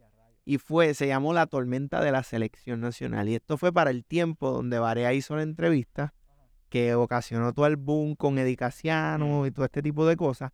Y pues dentro de las cosas que nosotros hablábamos, en ese momento hubo diferencias de opiniones en cuanto, bueno, todos coincidimos en que en ese momento Casiano se tenía que quedar en la selección, pero yo dije unas expresiones, no te voy a poner, a- no te asustes, solamente te quiero traer el entorno. Yo dije personalmente que a mí lo único que no me, me preocupaba y me ocupaba de Casiano era que muchas veces Casiano quiere ser más grande que la selección y que cuando tú estás en una posición en la que tú estás de dirigente de Puerto Rico, la selección siempre tiene que ir por encima de, de tu ego, de, tu, de cualquier cosa. Y en ese caso, pues ahí se formó un revolú en ese podcast. Bueno, se- terminamos, para que sepas, para que sepas de verdad, de verdad, esto la gente no lo sabe, pero terminamos ese podcast y no nos hablamos como por una semana. O sea, la pasamos, la pasamos feo, pero aquí estamos. Yo no estaba ahí todavía. O sea, no había llegado, todavía no había. No. pero la pasamos mal. Pero en torno a todo esto de la selección, yo creo que el pensamiento en común de todos es que hasta cierto punto tenemos un estancamiento en el talento. O sea, como que la selección escasea de jugadores por causa de que no hay un desarrollo completo. Entonces, si tú tuvieras la oportunidad de hacer las cosas diferentes para evitar ese estancamiento, ¿qué cosas tú crees que tú puedes hacer O se deberían Para- hacer. o se deberían hacer para, para que no pase eso y que nosotros podamos tener quizá una selección nacional donde no tengamos problemas en, en a quién seleccionamos, a quién no, sino como, el, como no, no quizás por poblacional en USA, porque sabemos que a nivel de población USA nos supera y por eso quizás tienen más recursos, pero nosotros poder tener una selección A y una selección B buena, ¿qué, qué, qué cosas tú harías diferente? Esa pregunta es, es bien complicada, es bien difícil, porque yo no quisiera estar en la posición de Jun Ramos. Una responsabilidad, yo no quiero saber la, la presión La que presión. hombre tiene que tener, al igual que Carlos Arroyo, eh, los dirigentes que están ahora. Eso es una presión. que cabe mencionar, y perdona que te interrumpa, Carlos cogió, para ese tiempo Carlos no, todavía no, no tenía la, o bueno, sí, yo creo que empezó a tenerla, pero estaba empezando y ha hecho un trabajo. O sea, que quiero, quiero pues, dar ese disclaimer. Este, aparte de que ese- eso- esos trabajos son mucha carga, muchas presiones, lo que la gente dice, la- ya tú sabes, la fanaticada aquí no perdona. No, Este, Caliente, eh, caliente. ellos, son unos bravos por hacer ese trabajo, tienen mi respeto. Eh, de lo que yo puedo ver de afuera que, que es bien difícil porque nosotros somos una isla bien pequeña y estos jugadores no están aquí el año completo. Ellos tienen que buscar trabajo en el exterior, en Europa, en China, en, en México, donde sea que sea, tienen, tienen que mantenerse jugando. Esta liga es bien corta, es el- como quien dice el verano nada más. Y eso no es suficiente para ellos suplir a su familia. Y por eso están el año completo viajando, trabajando, para entonces en el momento que viene la selección, tratar de llegar aquí en cinco o cuatro días, hacer una práctica para representar a Puerto Rico. No es suficiente una semana o cinco días de práctica para poder, lo que nosotros estamos haciendo ahora mismo es un milagro. Los juegos que estamos ganando, gracias a, a- a- a los- al staff, a, a Carlos Arroyos, hay un ramo que, que están tratando de hacer todo posible en, en tan corto tiempo, poner un equipo junto en cinco días y tratar de ganar esos juegos. Eso no es fácil. Y tras con todos estos caracteres, con todos estos talentos diferentes, sí que tienen mi respeto. Y los jugadores no es fácil llegar de un season pesado, coger un vuelo de 15, 20 horas y venir para Puerto Rico para entonces jugar aquí. La gente se cree que es fácil. Eso es lo que, lo que tú no estás viendo atrás de, de, de, la- de las cámaras, ¿verdad? Y de todo eso. Se, se- ve brutal lo que está pasando en el momento, pero no es fácil ser un atleta. No es fácil representar a Puerto Rico, venirle todas esas presiones en- y en una semana, cinco días, tratar de, de ponerlo todo junto. Eh, para los jugadores que sí están en Puerto Rico, que no están en el exterior, pues yo lo, yo los vería y los veo, ¿verdad? En mis facilidades entrenando, manteniéndose ready. Eh, es difícil también para la selección que no tienen una cancha como tal. eh, una cancha donde ellos pueden entrenar, donde pueden ir a cualquier hora. Simplemente tengo mis facilidades ahora mismo donde los jugadores vienen donde mí, donde me pagan ellos de su dinero para que yo los entrene, para ellos mantenerse ready. Es un sacrificio que los jugadores están haciendo. Qué duro. Mm. Así que, y los respeto mucho por eso, pero yo creo que unas facilidades ayudarían mucho a los jugadores, no tan solo de la selección, a los niños, a los jóvenes, a los profesionales, que es lo que yo hago. Y si la selección logra involucrarse en eso, y no tiene que ser conmigo, pero pues, en ellos hay muchos entrenadores y muchas personas buenas. Creo que ayudaría mucho a la juventud de Puerto Rico para que tengan una base. Necesitamos una base para ellos. Muy lo importante. Estoy haciendo y otros colegas, ¿verdad? Para desarrollar estos talentos, pero es bien difícil en una semana o cinco días tratar de, de hacer milagros, porque lo que están haciendo es milagros ahí. Y mu- muchas veces ha- hacen el último corte cuatro días antes del torneo. ¿Sabe? Que es, es bien incómodo y bien difícil. Eso no es aquí nada más. Eso no es aquí nada más. E- Eso, eso es algo donde yo he trabajado con selecciones en, en Estados Unidos, en, en el, en el Caribe, en China. He trabajado con estas selecciones, he sido parte de eso. Eso no es en Puerto Rico nada más. Lo que pasa es que Estados Unidos es bien exitoso porque obviamente el talento y es más grande, las un- facilidades son más, los recursos son más, pero el- ese proceso de que todo el mundo llegue a esa semana para representar a su país sigue siendo el mismo. Tú sabes, y los jugadores que no están activos jugando en otro lado, pues se mantienen entrenando. Que eso los suple ya las selecciones, les paga su training, su, re- su recovery, eh, su gimnasio, todo se lleva de la mano, no solamente el, el training de baloncesto, Mm. pero el gimnasio, eh, los- dietas. dieta, eh, las operaciones, todas esas cosas son suplidas por la selección. Ellos son los que pagan por eso y el proceso sigue siendo el mismo. Una semana tratar de, de hacer un milagro. Es un trabajo bien difícil. Y la, el fanático solamente lo ve pensando que esto es como la leche con que eso tú tiras y pop, pop, pop, y ya está hecho y ganen. Si él es un profesional, no. tiene que llegar ready y hay que ganar y ya. Y pues no ven esas cositas. Detalle. Rey, tú que, tú que Sí, no, dentro de todo es- es- está bien lo que acabas de decir también de, de que el fanático la ve bien fácil. Nosotros nos sentamos a esperar a que van a jugar el viernes y cuando nos enteramos, como dijo Soben, cortaron el martes, todo el mundo abre la boca, abrimos la boca y después pitamos por ahí para abajo y no sabemos, no conocemos lo difícil que es, eh, pero entiendo que dentro de todo tú harías por lo menos un, un programa que tenga las facilidades que tenga las facilidades para que los jugadores, por lo menos, a pesar de que como quiera van a tener esa difícil de viajar y que llegan a última hora porque es necesario hacerlo, pues por lo menos tengan un poco más de, de- de comodidad en cuanto a su entrenamiento, su desarrollo, el rehab, todo eso, que por lo menos ahí eh, eh, sería el cambio que, que- que tú harías, ¿verdad? continuidad. Sí, Continuidad no, también, no, y aparte de la continuidad, mira, por lo menos crea unas facilidades Eso. donde ellos puedan ir a entrenar, Sí, sí, eso. donde ellos no tengan que pensar qué tengo que hacer, a dónde voy a ir, o me tengo que ir a Estados Unidos a entrenar, o gracias a Dios ahora se están levantando gente como Steve, gente como Cabrera que tienen facilidades, eh, voy a entrenar con ellos entonces, tengo que invertir de mi dinero, porque pues no hay de otra. So, que yo creo que si le, por lo mínimo le crean unas facilidades donde ellos puedan ir a entrenar, a continuar, ¿verdad? Creciendo su desarrollo. Ah, que si ya tienes esas facilidades y tú decides contratar a Steven, magnífico. Porque Steven te va a ayudar. Cabrera te va a ayudar. Y ahí eso es tu decisión. pero por lo menos, mira, vamos a crear unas facilidades donde todos estos atletas puedan continuar con su desarrollo.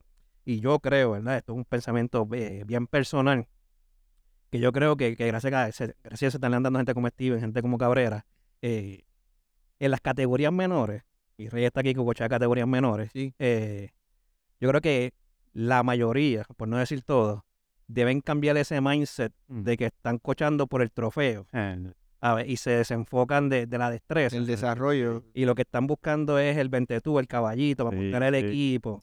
Mira, vamos a enfocarnos en el desarrollo. ¿sabes? Y lo digo porque soy un papá, mi hija cumplió 18 años ayer y estoy en el voleibol con ella desde los 9 años. Sí, tú- lo has visto, vengo- lo has vivido. He crecido, llevo, llevo años y años y años viendo esto y he visto cómo esto se viene deteriorando cada vez más. Pues cuando ella era pequeña, pues tú no veías tanto esto. Ya cuando entran los 15, 16, 17, te empiezan a llamar, no, para que juegues conmigo, tú estando en otro club, te Ujú. llaman de otro club para que te vayas a jugar. ¿Sabes? Y eso mismo sé que pasa en el baloncesto. Sí, Yo sí. creo que Y en el tanto, béisbol también. tanto de verdad, yo creo que en todos los deportes, pero creo que, que, que se debe cambiar ese mindset de, de nada más que ganar, para que se hable de ti, Sí, llenar, el tablillero de trofeos. para la foto. Mira, vamos a, con- eh, vamos a enfocarnos en el desarrollo. Si nos enfocamos en eso, entiendo yo, mira, vamos a tener hasta medios al- menos atletas y no sé Estados Unidos, en el grado 10, grado 12, porque no vamos a poder hacer aquí Claro. en Puerto Rico. Y va- vamos a tener facilidades y hay gente creciendo como Steven, esta gente como García, eh, Cabrera, que pueden hacerlo ahora aquí.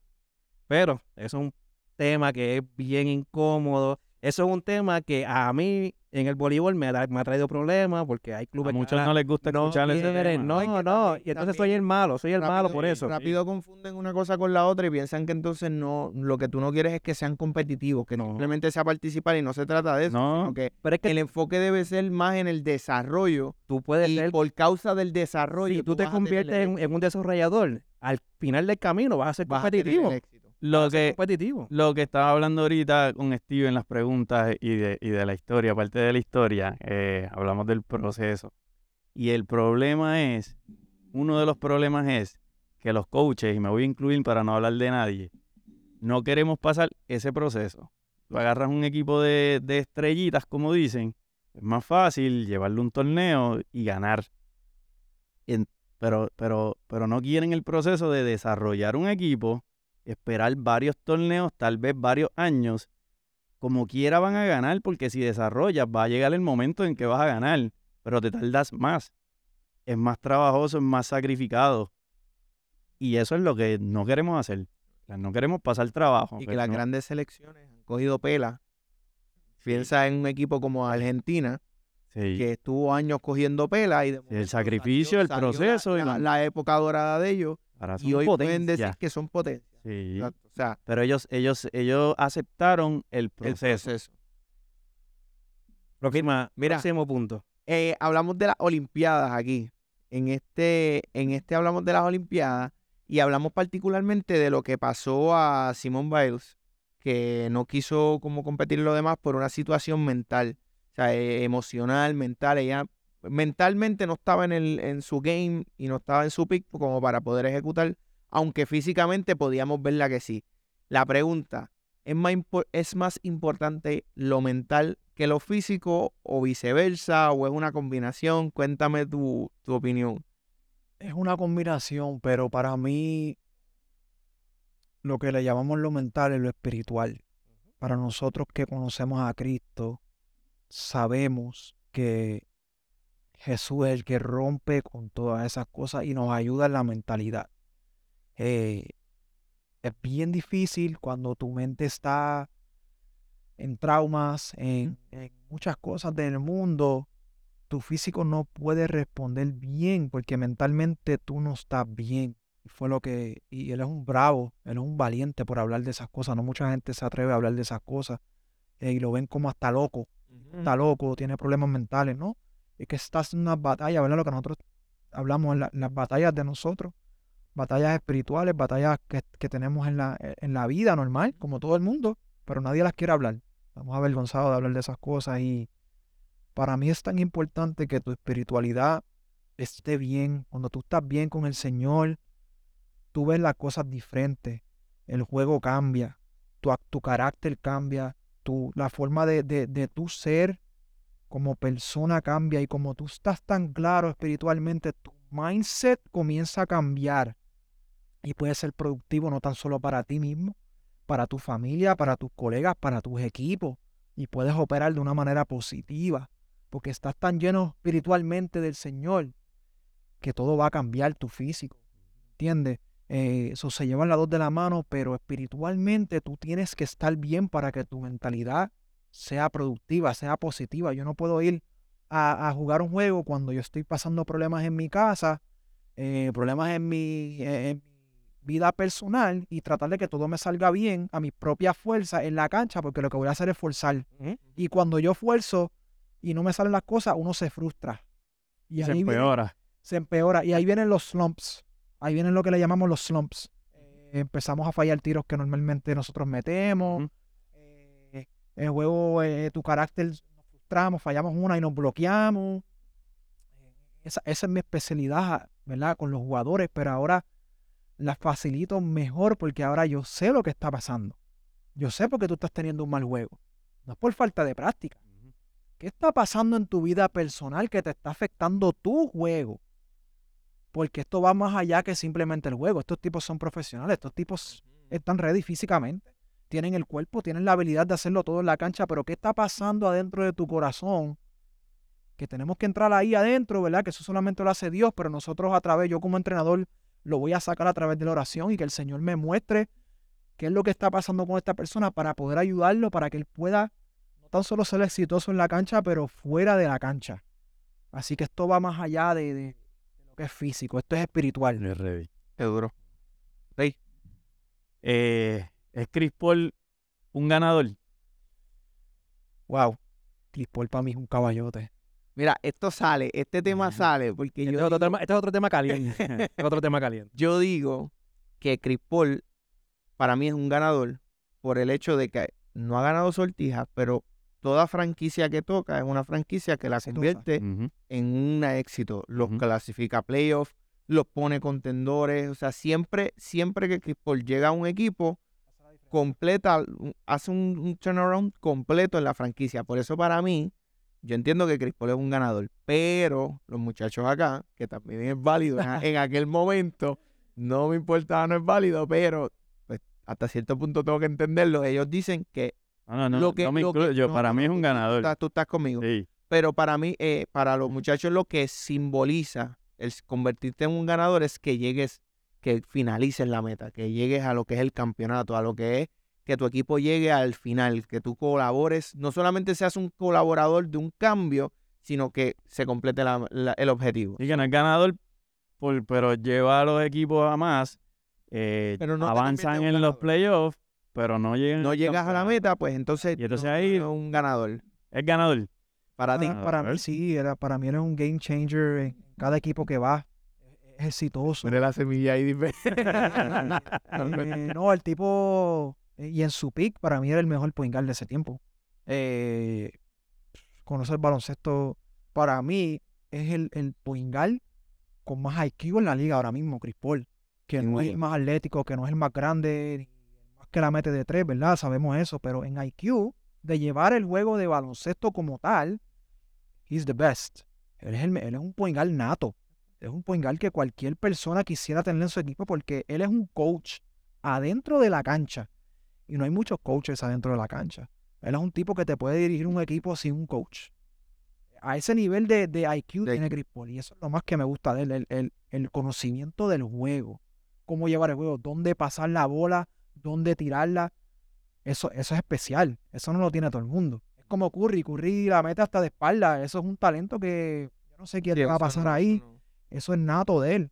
Pero Chris Paul como IQ, como jugador, tacho, tiene unas malas mañas ahí que a mí un poquito no me gustan, pero, pero no le quitan no el paquete, pero no le quita el IQ. Pero gracias Steven por decir algo pues, ese clip, ese clip yo lo quiero. Eso lo, voy a guardar, eso lo voy a guardar y lo voy a traer cada vez que venga esta conversación. Yo voy a decir, esperen un momento, escuchen a los que saben. y te voy a poner a ti diciendo esto. So, en tu tírate esta de, del, del All-Star Weekend. Eh, ¿Qué tendría que hacer la NBA hoy para hacer eh, el All-Star Weekend un poquito más atractivo? Hemos visto ya los últimos años que se ha convertido eh, monótono. sí, bien monótono ya no es lo mismo de antes. Yo, pues, Específicamente yo- la, la La competencia. competencia de no, donkeo, eh, bueno, eso ni la menciono, ni la No menciono. da ni ganas de verlo. Y la menciono. Yo, yo llevo como dos años que no veo el juego. Ya siento ver el juego. Lo que pasó en el weekend me lo pierdo. Me entero porque pues, busco en las La redes. competencia de tres yo sí la veo. No, yo- Esa- yo honestamente, esa yo honestamente me he desconectado de, de todo lo que pasa en el, en el weekend. Simplemente me, me siento a ver el juego. ¿Qué, ten- qué tú crees que podría ser la NBA o, o- o tendría que ser la NBA para hacer esto otra vez un poquito más atractivo? Creo que tienes toda la razón. Yo he visto la diferencia desde, hecho desde, te puedo decir desde Vince Carter, que fueron tipos que marcaron el All-Star Weekend con todo, no solamente el juego, pero en la competencia de donkeo y eso. Se ha vuelto un poquito monótono. Eh, yo sugería en esas, en esas competencias de donkeo, en esas cosas de tres, en los drills, hay un montón de talento afuera que no es del NBA. Y yo, que, Ujú. yo creo que deben de hacer, no en el juego All-Star, porque eso es de los jugadores nada más, pero en otras competencias pueden hacer un espectáculo con gente de afuera, que va a traer gente de la calle, va a traer gente, Seguro. Va a traer un- una, una área diferente, ¿verdad? Que, que hay en las redes sociales, unos tipos que donkean, unos, unos donkeos bien interesantes, mejor que los que están en NBA. Sí. Este, eso le daría un twist y traía otro fanbase a ver la NBA, Correcto. porque no serían los mismos, ya son gente de afuera que están cambiando el juego.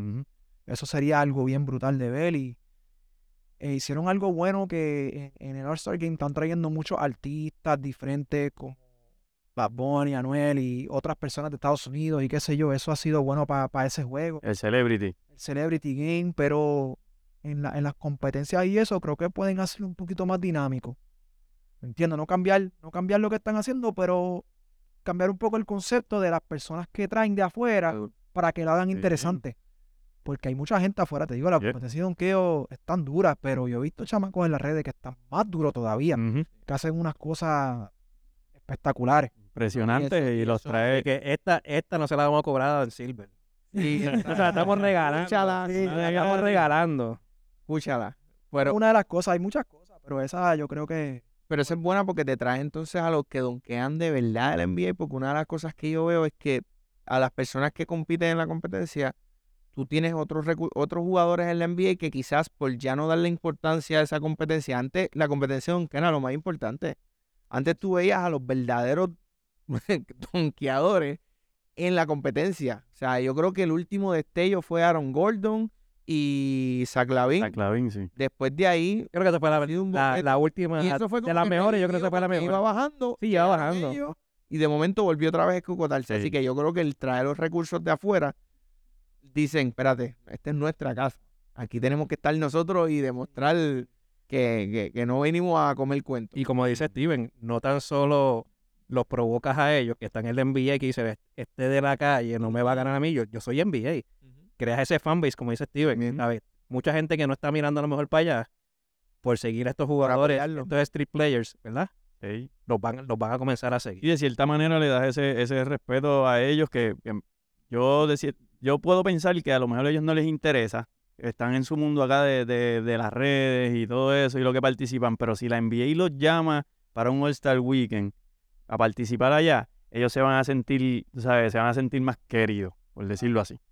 Mira, ahora venimos con unos, unos temas un poquito más cercanos a, a- a- a lo que está pasando recientemente. Hablamos de Golden State y en este tema, Golden State nosotros decimos que como eso corre automático. Es un equipo que ya como está tan acoplado que prácticamente corre solo. Bueno, ahora corre. Y particularmente, y particularmente, eh, yo estuve también involucrado en, este, en esta aseveración. qué raro. se- yo dije, y otros muchachos también me apoyaron, no me acuerdo quién fue, pero, que- o a lo mejor yo estaba solo en este, no sé, no me acuerdo. Yo digo que Steve Kerr quizás no es, porque no lo sabemos, estamos hasta cierto punto especulando, pero quizás Steve Kerr no es tan grande como Golden State lo refleja. Porque Golden State te permite y permite a cualquier dirigente que tú luzcas bien Hmm. lo vimos en Luke Walton, lo vimos en otras personas. O sea, Steve Kerr no estuvo y Luke Walton con la mano izquierda. Que venía, que venía, un, que venía un récord perdedor. Entonces, exacto. Entonces, Luke Walton se fue a otros equipos y no ha tenido quizás ese, eh, eh, ni siquiera un poco de lo que demostró estando ahí como, como, como, como coach eh, supliendo a, a Steve Kerr. Mi pregunta, luego de que te traigo todo esto. ¿Tú crees que sí? O, sea, esa aseveración la entiendes que es correcta o pues no. Steve Kerr es un caballo y no importa en dónde él vaya a estar, este, va a tener éxito. Pa- para mí puede significar muchas cosas. Yo sé que hay a lo mejor más coaches que tienen más conocimiento con él por la experiencia. Algo bien único y especial que hace a Steve Kerr es la confianza que él le da a los jugadores. Hacho, eso es una clave para nosotros. Cuando tú tienes un coach que te da la confianza de entrar a la cancha en cualquier momento y te dice, si estás solo, tírala, si tienes esto, hazlo. Cuando un coach te da confianza, eso es todo lo que tú necesitas para demostrar en la cancha. Y él hace eso a excelencia, no tan solo con, con Curry, ¿verdad? Que, que cuando él tiene un juego malo, él se sienta con él y le dice que mucho yo te admiro, que mucho, qué duro tú eres, eres mejor que yo. Eso te- a ti te llena. Wow, eso, eso es algo que, que es impresionante. No todos los coaches hacen eso. No. Y la confianza que él brinda a sus jugadores es lo que han hecho que sean más exitosos de lo que se supone. Ya aparte de su conocimiento, ya aparte de ser un buen coach. Esa, esa clave es lo que el Señor, esa gracia le ha dado a el Señor a él, a que él sea más exitoso de lo normal. Por su carácter, por su forma de ser. Yo como jugador y como, como entrenador y coach que soy, yo veo esas cosas en la cancha. Y cuando yo veo que un coach no te da confianza, el jugador Mm. se bloquea Sí. y cuando entra hace, hace y deshace. Pero cuando un coach es bueno contigo y te da la confianza, tú eres otra persona. Fallaste dos tiros y te dice, sigue para adelante que la próxima la vas a meter, dale, yo no te voy a sacar. Sigue fallándola. Yo- el juego cambia. El juego cambia. La Sigue fallándola, sigue La fallándola. y- confianza es todo. Sí, sí, sí. Que, que no cualquier coach hubiera llegado ahí a Golden State, hubiera tenido los logros que De verdad que no. Porque hubiese, Gracias. cuando tú destrozas la confianza de un jugador, tú destrozas el equipo. No importa quién sea. Tú te imaginas a Steve Kerr diciéndole a Curry, en verdad, mira qué juego malo que tuviste, tú no sirves, esto, esto, lo otro. Lo, no importa lo duro que es Curry, en alguna parte lo hubiese lastimado. Yo veo eso mucho en las categorías menores. sí, mano. Muchos coaches cogen las cosas bien personales con los jugadores, Mm. eh, les hablan malo. He visto coaches que jamaquean a los nenes. Mm. Y nosotros no estamos aquí para eso. Lo que nos distingue a nosotros en Pro Bounce es la confianza que no importa lo malo que sea el jugador o, o que no es talentoso, que no la tiene todavía, nosotros vamos a levantar a ese jugador y vamos a darle confianza. Cuando tú le das confianza a un jugador, Ahí es, Te sorprendería lo que Ahí es. es. Te puedo dar un poquito de razón. Charlatán, eh. Un poquito de razón. tocaste es que yo veo las cosas diferentes, ¿me entiendes? Mm. Yo estaba allá adentro, yo estaba allá adentro y yo veo eso. Yo veo cómo se mueve el mambo. Cómo se mueve je, toda esa cosa ahí adentro. Yo sé cómo lo que, lo que tú como jugador tú necesitas. Yo necesito que mi coach confíe en mí, que me meta en la cancha Claro. que, que de- para que yo demuestre lo que yo puedo hacer por el equipo y que me voy a morir para este equipo. Y cuando tú reconoces eso como coach y tú le das la oportunidad a tus jugadores, no importa dónde sea, el juego cambia. Y para mí él, él- él es un excelente coach haciendo eso. Yo digo que siempre hay una excusa para traerlo a jugar. Siempre, siempre. Tú debes de buscar un pretexto para ponerlo a jugar algo. Yo no me A acuerdo si tú apoyabas esa aseveración que yo hice. ¿Cuál? La de Steve Kerr. Pues yo estoy a favor de Steve Kerr. Gaby era el que estaba en Y contra. tú también estabas a favor, Claro. Gaby era el que decía ¿Te que... acuerdas? No me acuerdo. Gaby, Son tantos episodios que. Gaby era el que decía que el equipo corría solo. Ah, sí, era Gaby. Correcto, Walton correcto, arrancó correcto. en Es esa... es verdad. Gaby. nosotros dos y te- Yo le traté de explicar a Gaby, Steven, que, que, y a Eduardo, que el equipo corrió, creo que ganaron 9 y 0, 11 y 0 antes de que llegara Steve Kerr, que tenía un problema en la espalda. Este, estaba corriendo por el trabajo que ya sembró Había Steve hecho, Kerr ahí. Claro. Simple y sencillamente, Luke Walton siguió. Pero nosotros decíamos que eso venía de no, Mike que Jackson, ese equipo, ese equipo ya corría solo. Mike Jackson hizo un excelente trabajo, pero faltaba algo que lo vino a completar Steve Kerr, Que no es fácil, esa responsabilidad no es fácil. Como tiene esa filosofía ya, tu, tu staff entiende la filosofía, el equipo entiende lo que se está haciendo y, y cuando tú llevas ese plan a cabo, eso sigue corriendo. Ahí, ahí, ahí eso demuestra de que tú eres un caballo. Cuando, cuando Steven García no está en Pro Bounce y el, y el, Y el equipo sigue, y el equipo sigue haciendo el trabajo, eso da, eso Lo da, hacen excelencia, mi muchacho. anda. Durísimo. Soben. Steven, eh, en el BCN, Yadier se quejó sobre la facilidad de que exigió mejor calidad. ¿Crees que debe existir una, eh, unos estándares más rigurosos en la liga para asegurar la calidad? Absolutamente sí. Es, es bien difícil. Eh, eso conlleva mucho dinero, conlleva responsabilidad en los dueños de equipo. Y yo sé que ese proceso no es fácil. Para mí no ha sido fácil mantener mis, facilidades propias a un standing que yo quisiera. No porque no quiero, es porque requiere dinero, requiere empleados, requ- requiere tantas cosas. Nosotros estamos todavía, muchas canchas son iguales de cuando yo fui cuando niño, Mm. joven, eh, con las mismas luces que son de biombo, que se tardan 10 minutos en prender. Y si se va la luz, no juega, va la no luz, juega media hora. Eh, hay canchas que no tienen aire, hay canchas que funcionan con, con, con aires de, de afuera que, que son alquilados. Son, son, son, son tantas cosas, pero gracias a Dios que, que hemos podido batallar eso, ¿verdad? Liqueo en la cancha y uno trata de como ellos pueden, pero hacho, es bien difícil. Eh, conlleva dinero, conlleva... Es es más allá que simplemente decirlo y vamos a hacerlo ahora, ¿no? Es, es un proceso. Y cuando tú estás allá adentro, tú entiendes que no es, no es fácil lo que conlleva eso. Pero quisiéramos que fuera mejor. Sí, por, por lo menos yo, yo, yo opino que mínimo, hay, hay cosas mínimas que quizás tú no puedes exigir todo un cantazo, pues sabemos que eh, eso es prácticamente imposible, pero yo creo que hay unas cositas básicas que uno tiene que, que- que trabajar y exigirle. O sea, cuando tú vas, como tú mencionaste, hay canchas que tú vas y están como, la, como cuando tú eras un chamaquito. Entonces esas cosas no pueden pasar. O sea, Los asientos despintados. Los asientos todos despintados. Entonces yo creo que a la vez que tú puedes provocar esa, ese, que tú restringes hasta cierto punto y tú obligas, tú, tú permites, tú te permites a ti como liga también a dar un mejor producto.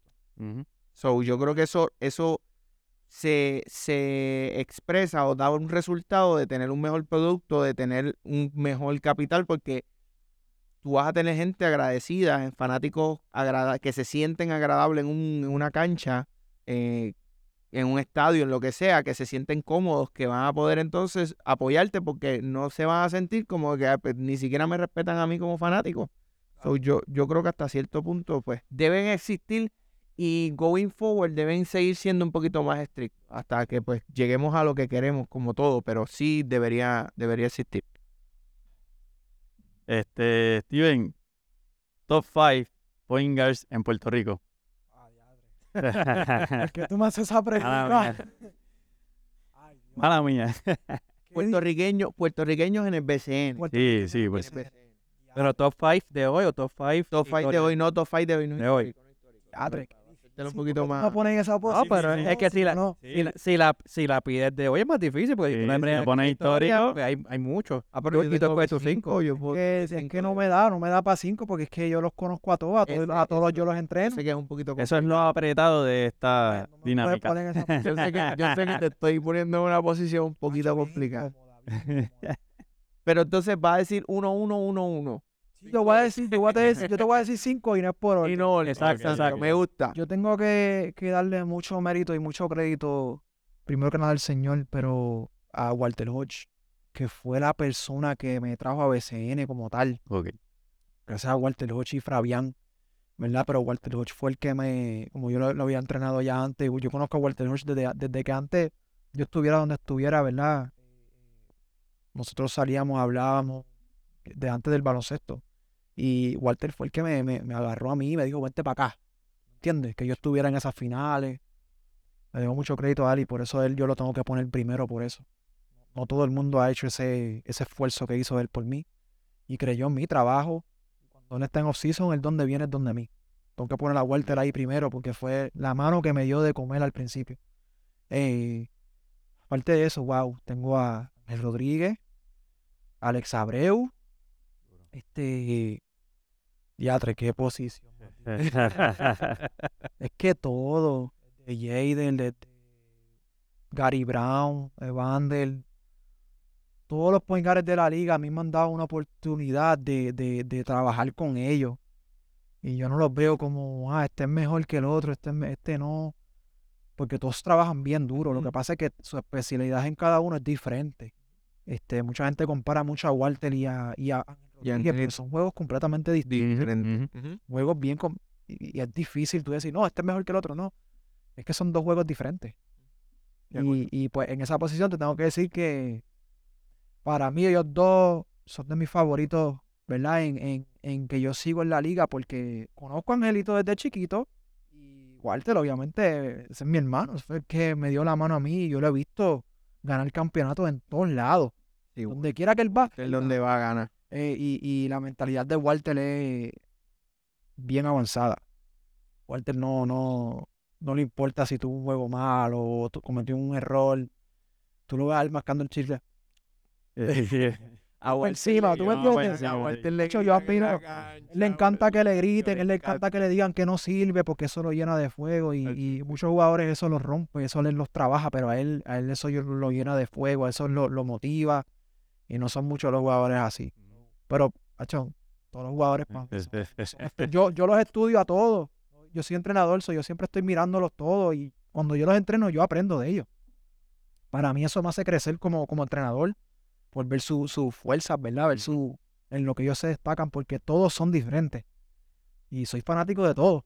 Donde quiera que yo los voy, hacho, les doy un abrazo, un beso y ahora que estoy en los caminos, ahora oro por ellos. Ajá. Este, son mi respeto a todos los de la liga, a los que no mencioné, es que son muchos y, Sí, no. y casi todos han tra- casi todos han trabajado conmigo. He tenido el privilegio de trabajarlo. Mira, yo te voy a dar estos cinco y tú me dices. yo, di- yo pensé, Tremont Waters, Walter Hodge, Angelito, Gary Brown y Macho Jesús. Para mí esos son Caballísimo. Sí. los cinco en PR ahora mismo. Durísimo. Mencionaste a Jadel, en verdad Jadel en la selección está haciendo, lo que está haciendo es, Fajón. es impresionante, es un Fajón. obrero. Jader es un fajón. Es un Siempre lo ha sido desde full. chamaquito. Yo vi a Jader, yo vi a Jader que la gente le decía, no, tú eres muy chiquito, tú, mírate, tú no tienes cuerpo. Hacho, Jader seguía trabajando, trabajando. Bueno, estuvo conmigo en Bucapla, yo sé. Jader ha sido una historia de perseveración y de que no te quites, de trabaja y mira dónde está. Él, él ha demostrado que estaba ready para la oportunidad. Se la dieron y la aprovechó. Y, Está rompiendo y en sí. 3 para 3 la gente se cree el 3 para 3 es más también, difícil que, sí. que ese juego es demasiado de físico. Y lo que él está haciendo ahí es impresionante, por eso ya en la liga profesional, cuando él juega ahí, ya tuve que ser normal para él, porque cuando juega los 3 para 3 con los mejores mundiales, ese juego es a cantazo limpio. Ese juego no es fácil. Sí, metido el tiempo. Ahí no hay break. Cuando él va superior ya... ya Y el contacto no le molesta, No, ya, no, ya está, se está familiarizado con eso. Mira, el último, y este, este fue reciente también. Estábamos hablando de las muchachas en el centro básquet, ganaron invictas el baloncesto, en el baloncesto femenino, y mencionamos que Puerto Rico es potencia a nivel femenino, potencia mundial. ¿Estás de acuerdo con? Estoy súper de acuerdo con Gaby, Gaby, escucha lo que dice Steven, por favor. Cuando escuches el episodio, por favor, escucha Porque ahora ¿qué está mismo Puerto hoy? Rico está top 10, está en las mejores 10 y para nosotros ya tú estás top 10, tú eres potencia a nivel mundial. Te pregunto, voy a añadir ya que nos mencionaste súper rápido que sí, este, mano, ¿qué, qué, qué tienen que hacer ellas? Porque hasta cierto punto, mano, nosotros estamos siguiendo el baloncesto superior femenino, estamos cubriendo a las gigantes que están en la final, este, y el producto es muy bueno. Steven, el producto es un producto bueno, pero lamentablemente el fanático, hasta cierto punto, no le da el mismo support que le da en, en masculino. Y es triste porque hasta cierto punto, cuando lo vemos a nivel de estadística, están trayendo, cosechando ma- mayores éxitos que el mismo masculino.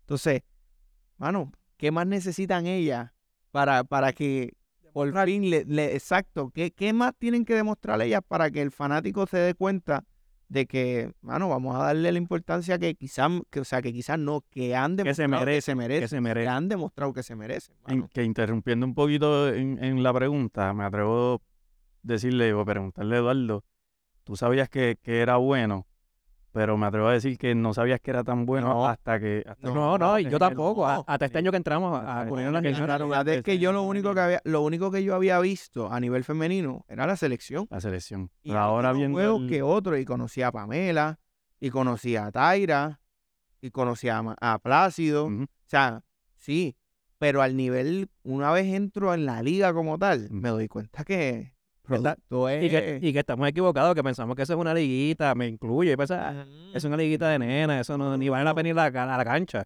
y yo estaba completamente equivocado. No, es otra el que va a la cancha, el que se involucra, Que se involucra. Se darse da de cuenta de lo, digo, el que no se involucra no se está dando de cuenta de lo que se está perdiendo. de lo que se pierde. Así que yo creo que tienen que darse la oportunidad, ir a la cancha. Queremos que esto crezca, que esto se desarrolle, pero me incluyo, yo era de los que no iba, de los que no apoyaba y me estaba perdiendo una tremenda liga, porque es tremenda liga Tremenda liga, tremendo Lo- producto. y lo que se está dando está, está buenísimo. Así que sin duda, top mundial. Top mundial. Se merecen donde estar, donde ellas están ahora mismo y más que eso. Son unas fajonas. Yo tengo el privilegio de entrenar a muchas de ellas en, la, en las facilidades y yo he visto cómo se fajan esas muchachas. Tienen una hambre de mejorar y sí, se merecen mucho más de lo que tienen y necesitan ser más cubiertas en todos lados, en, en- en televisión, más sponsors que, que puedan llevar a esta liga, porque esa liga está bien dura. Te puedo apostar a ti que hay, hay hombres masculinos en la liga de superior que se le haría muy difícil jugar contra ella. Vámonos, vámonos. equipo, Yo he visto, he visto cómo esas mujeres juegan y son, Sí. son unas duras y trabajan para eso. Así que se merecen todo el crédito y se merecen mucho más de lo que tienen. Qué bien, duro, qué bien. qué duro. Ya estamos cerrando. ¿Qué? Yo soy vaquero. Vaqueros de Bayamón. Sacaste esa. Yo soy de los vaqueros de Bayamón. Y hace recientemente vi a Ismael Romero trabajando, subiste unos clips de trabajando con Ismael. Y desde de esos clips para acá, cuando fuimos a las ventanas, Ismael no falló un tiro libre. No falló. ¿Verdad? Está Nada trabajando. más nada que. Hay que darle crédito a Steven porque desde que yo vi ese clip, cuando fuimos a las ventanas, que yo fui he ido a todas las ventanas, Fallado. le daban un foul. Cada vez que le daban un foul, yo decía, ay Dios mío, Ismael va al tiro libre, estamos apretados. Papi, tío, Ismael se para. Chuc, cógela. Chuc, cógela. Así que si, Ya, está falla- si está fallando el tiro libre, pro bounce. La Eh, gracia, vale. la gracia de Dios que ha puesto en mí, en depositar la confianza que ellos necesitan. Y lo que te digo, los, un jugador profesional o un niño, sea quien sea, lo que necesita es confianza. Sí le vamos a corregir unas cosas en la mecánica, a lo mejor algunos tips. Confianza, esa es la clave de todo esto. Que ellos crean y que vean que lo pueden lograr. Y eso se hace con la repetición. La repetición te da confianza. Así que lo que él está haciendo es impresionante. Ese es el trabajo que él hace conmigo y sin mí tampoco. Porque él se lleva esos tips que coge conmigo, pero cuando vienen a mí, esa oración, esa, esa confianza que, que se les brinda, ahí tuvo el resultado. Chacho, brutal, brutal. Mira, ¿qué es lo próximo? Cuéntanos. ¿Qué, ¿Tienes algo en diciembre? Como, como mencionó, hablarnos un poquito de tus proyectos y de lo que hay. Ahora en diciembre con, con Cabrera, cuéntanos. Cuéntanos, cuéntanos un poquito de lo tuyo. entrenamientos, pero para mí lo más, lo más glorioso y lo más brutal que está pasando es que puedo hablar de la palabra del Señor. Voy a ir a, a muchas iglesias a compartir mi testimonio, a compartir el evangelio, eh, muchas canchas, muchas oportunidades de, de, de viajar el mundo y no tan solo hacer baloncesto, pero llevar la palabra de Dios. Para mí es un privilegio, para mí el Señor me lleva bien acelera- acelerado. En este proceso. Y me siento completo. Yo me sentía bien vacío antes de, teniendo todas las cosas que tú puedes creer, eh, teniendo todas las cosas materiales, ¿verdad? Y me sentía vacío. Y ese vacío solamente lo llenó Jesucristo y todas esas, todas esas metas y todas esas cosas que yo tengo ahora es porque el Señor me ha posicionado y me va a seguir posicionando mientras yo me mantenga firme en Él y, y lo glorifique a Él en donde, donde quiera que yo vaya. Y eso se trata. Yo estoy bien claro de donde Él me sacó. Yo estoy bien claro del- en, en mi identidad en Cristo. Que solamente Él te da esa dirección, ese propósito, esa llenura que ya no me hace falta el baloncesto. Yo amo el baloncesto, pero amo más al Señor. Y como yo amo más al Señor, Él se encarga de mis cosas. Una de las cosas que Él me dijo a través de, de Javi, un hermano en Cristo, el Señor puso en su corazón decirle a mí, y ahora se lo digo a todos los que están mirando y a ustedes, le dice, el Señor me dijo a mí, encárgate de mis cosas, que yo me encargaré de las tuyas. Y eso fue bien personal para mí, eso fue bien literal para mí. Y yo cogí eso a pecho. Yo paso más tiempo en la palabra del Señor, yo paso más tiempo en oración, yo paso más tiempo adorando al Señor, lo que yo escucho, lo que yo miro. Y Él se encarga de todo lo demás. Yo no tengo ni que hacer nada. Mira, brother, yo estaba anteayer en, en la televisión de República Dominicana, en la más grande del mundo mundial, que eso se fue viral. Ellos me llaman, una muchacha me escribe, mira, para que, para que entres en televisión en cinco minutos. Y yo dije, ah, esto debe ser una loquera, esto no, no. De momento, un muchacho, Jimmy, que, que es de la República Dominicana, me escribe, yo me iba hasta, yo estaba leyendo la Biblia, y yo le dije, Hacho, pichadera esto. Y cuando él me escribe, me dice, Hacho, brother, escuché que vas para la televisión, glorifica al Señor. Ahí yo dije, diatre, sí, tengo que participar en esto. Esto viene de Dios. Cuando yo me meto ahí, que estoy en, en, en, el celular y ellos están ahí en la televisión, es el general de la policía más grande de la República Dominicana que me está hablando. Y yo le estoy hablando, ellos compartieron mis mi, mi videos de las redes sociales y yo les comienzo a hablar de lo que Dios ha hecho, lo que los, los jóvenes están, necesitan, ¿verdad? Este, están pasando muchas masacres en la República Dominicana, muchos jóvenes tomando decisiones malas y yo comienzo a hablarle de lo que, lo que es el Evangelio. Y Dios me dice, mira, te queremos traer para acá, qué sé yo, esto y lo otro. Y el Señor sale glorificado en ese programa que se fue mundial, se fue viral. He recibido miles de mensajes sobre eso, pero eso es lo que hace Dios. Dios te posiciona, Dios te lleva a esos lugares cuando tú te encargas de sus cosas, cuando tú lo glorificas a Él, cuando tú pasas intimidad con Él. Él se encarga de bendecirte, pero en cosas que tú ni te puedes imaginar. Y pues eso es lo que yo no tambaleo en mi fe, porque yo me mantengo en su presencia todo el tiempo. Y Él se encarga de lo demás. Y todo lo que va a venir es un comienzo de muchas cosas y, y me siento privilegiado de estar aquí, no solo compartir con ustedes todo esto, pero que Jesucristo es la vida, Él es el camino, la palabra dice que Él es el camino, la vida y la verdad. No hay más nada fuera de eso. Y eso hay que cogerlo bien literal. Porque cuando tú te encargas de sus cosas, Él se encarga de llevarte a donde tú ni pensabas que ibas a llegar. Wow. Sigue dándole en las redes sociales. eh, estoy con tu contenido, de verdad. Te lo digo. Está duro, duro, duro tu contenido, tus mensajes. No le bajes.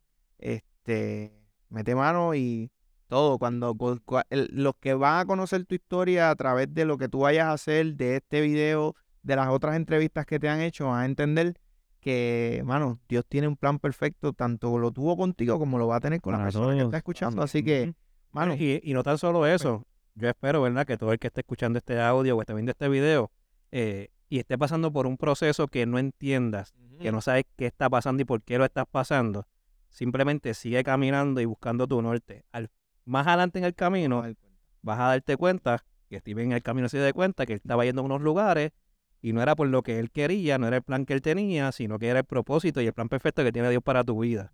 Así que si en este momento estás pasando por esa situación, simplemente sigue caminando y si no conoces al Señor, date la oportunidad. Durísimo. Steven, ¿cuáles son tus redes sociales? Eh, ¿Cómo te pueden conseguir las clínicas? Hablar un poquito de eso ahí a los muchachos para, para que el que quiere entrenar contigo y el que quiera seguirte, pues lo pueda hacer. El que quiera meter los tiros libres. Mira, este, mis redes son at Steven García PR, esa es mi página personal, y tengo la de at Pro Bounce Basketball, que es nuestras facilidades que el Señor me ha permitido administrar eh, aquí en Carolina. Eh, ahí tenemos nuestro contenido, nuestro website, este, nuestro número que es 407-346-7460. Estamos para servirle, ayudarlos en lo que podamos. Eh, lo que hacemos es baloncesto. Nuestras facilidades se, se enfocan en destrezas, eh, desarrollar los jugadores en todos los aspectos, eh, físicamente, mentalmente, espiritualmente. Sí tenemos juegos y eso, pero nosotros nos enfocamos en el desarrollo de los jugadores y jugadoras de, de todos lados, nos llegan de todos lados. Qué bien, qué bien. Qué duro. Gracias, Steven, de A verdad. este, ustedes, un personalmente, privilegio, un placer. Sí. Este, este espacio disponible. De Un verdad. honor, de De verdad. podcast disponible, lo que tú quieras. Tienes el micrófono abierto. De verdad. Las veces que, que tú quieras quieras, promocionar, que quieras hablar, que Ten tengas algo que decir, estos micrófonos están Los abiertos. micrófonos están disponibles. Tienes ya el número de Eduardo, te en comunicas. confianza, de verdad, de verdad, en confianza. Te doy gracias por, por permitirnos ser un canal también para que tú cuentes tu historia, porque yo sé que mucha gente se va a identificar con esto. Te doy gracias por participar de este episodio Sí. número 100. Número Cerramos 100. con broche de oro eh, el episodio con Steven. Recuerden seguirnos en nuestras redes sociales, Instagram, Facebook y YouTube como en la zona. También pueden escuchar este y todos los demás episodios a través de cualquier plataforma, Spotify, Apple Podcasts, Patreon, cualquier plataforma de audio. Estamos ahí. Le damos gracias. Oye, tengo la voz que me está saliendo ese galillo a cada ratito. Este, eh, recuerden que nuestro auspiciador oficial es Neon Traders. Si tú quieres saber de lo que es la criptomoneda, Forex, todo lo que es el mercado de divisas, ellos son los caballos en ese departamento, en ese tema. No tengas problema, busca a los mejores. Tienen una clase gratis toda la semana. Ustedes se están portando bien. Así que, mi gente, esto es un episodio más. que algún, no, mensaje, contento. ¿Algún mensaje especial en este episodio 10, Soben? Eh. Algo que quieras decir, algo que quieras soltar para que comencemos. Este va a ser el último episodio del año también. O sea, este va a ser el último episodio del año. Ya nos vamos de vacaciones. eso nos vamos. Le estoy Ah, dando Nos unas vamos a- vacaciones vamos a tener, a aprobadas tener. enero. Así que descansen. Pero en enero regresamos con mucha más fuerza. Bueno, este, contento, agradecido. Yo llegué aquí por una entrevista Una y entrevista. Y te después vine a varias veces, ¿verdad? A, Invitado. a sustituirle invitado y eventualmente me hicieron la invitación directa a quedarme. Eh, verlos ustedes, porque aquí donde me ven, pues yo soy el mayor. De, sí, yo sí, yo soy Ay, no, el viejo aquí. que te ves joven, Pero cabrón. tengo que roncar, de- de- este, ya que es el último episodio del año, Te ya toca, te toca. tengo que roncar, dejarlos ahí con esa. No, no, no, ver- verlos ustedes como comenzaron y, el, y, el, y todo el proceso, de verdad que me llena de alegría, me llena de admiración este, lo que han logrado.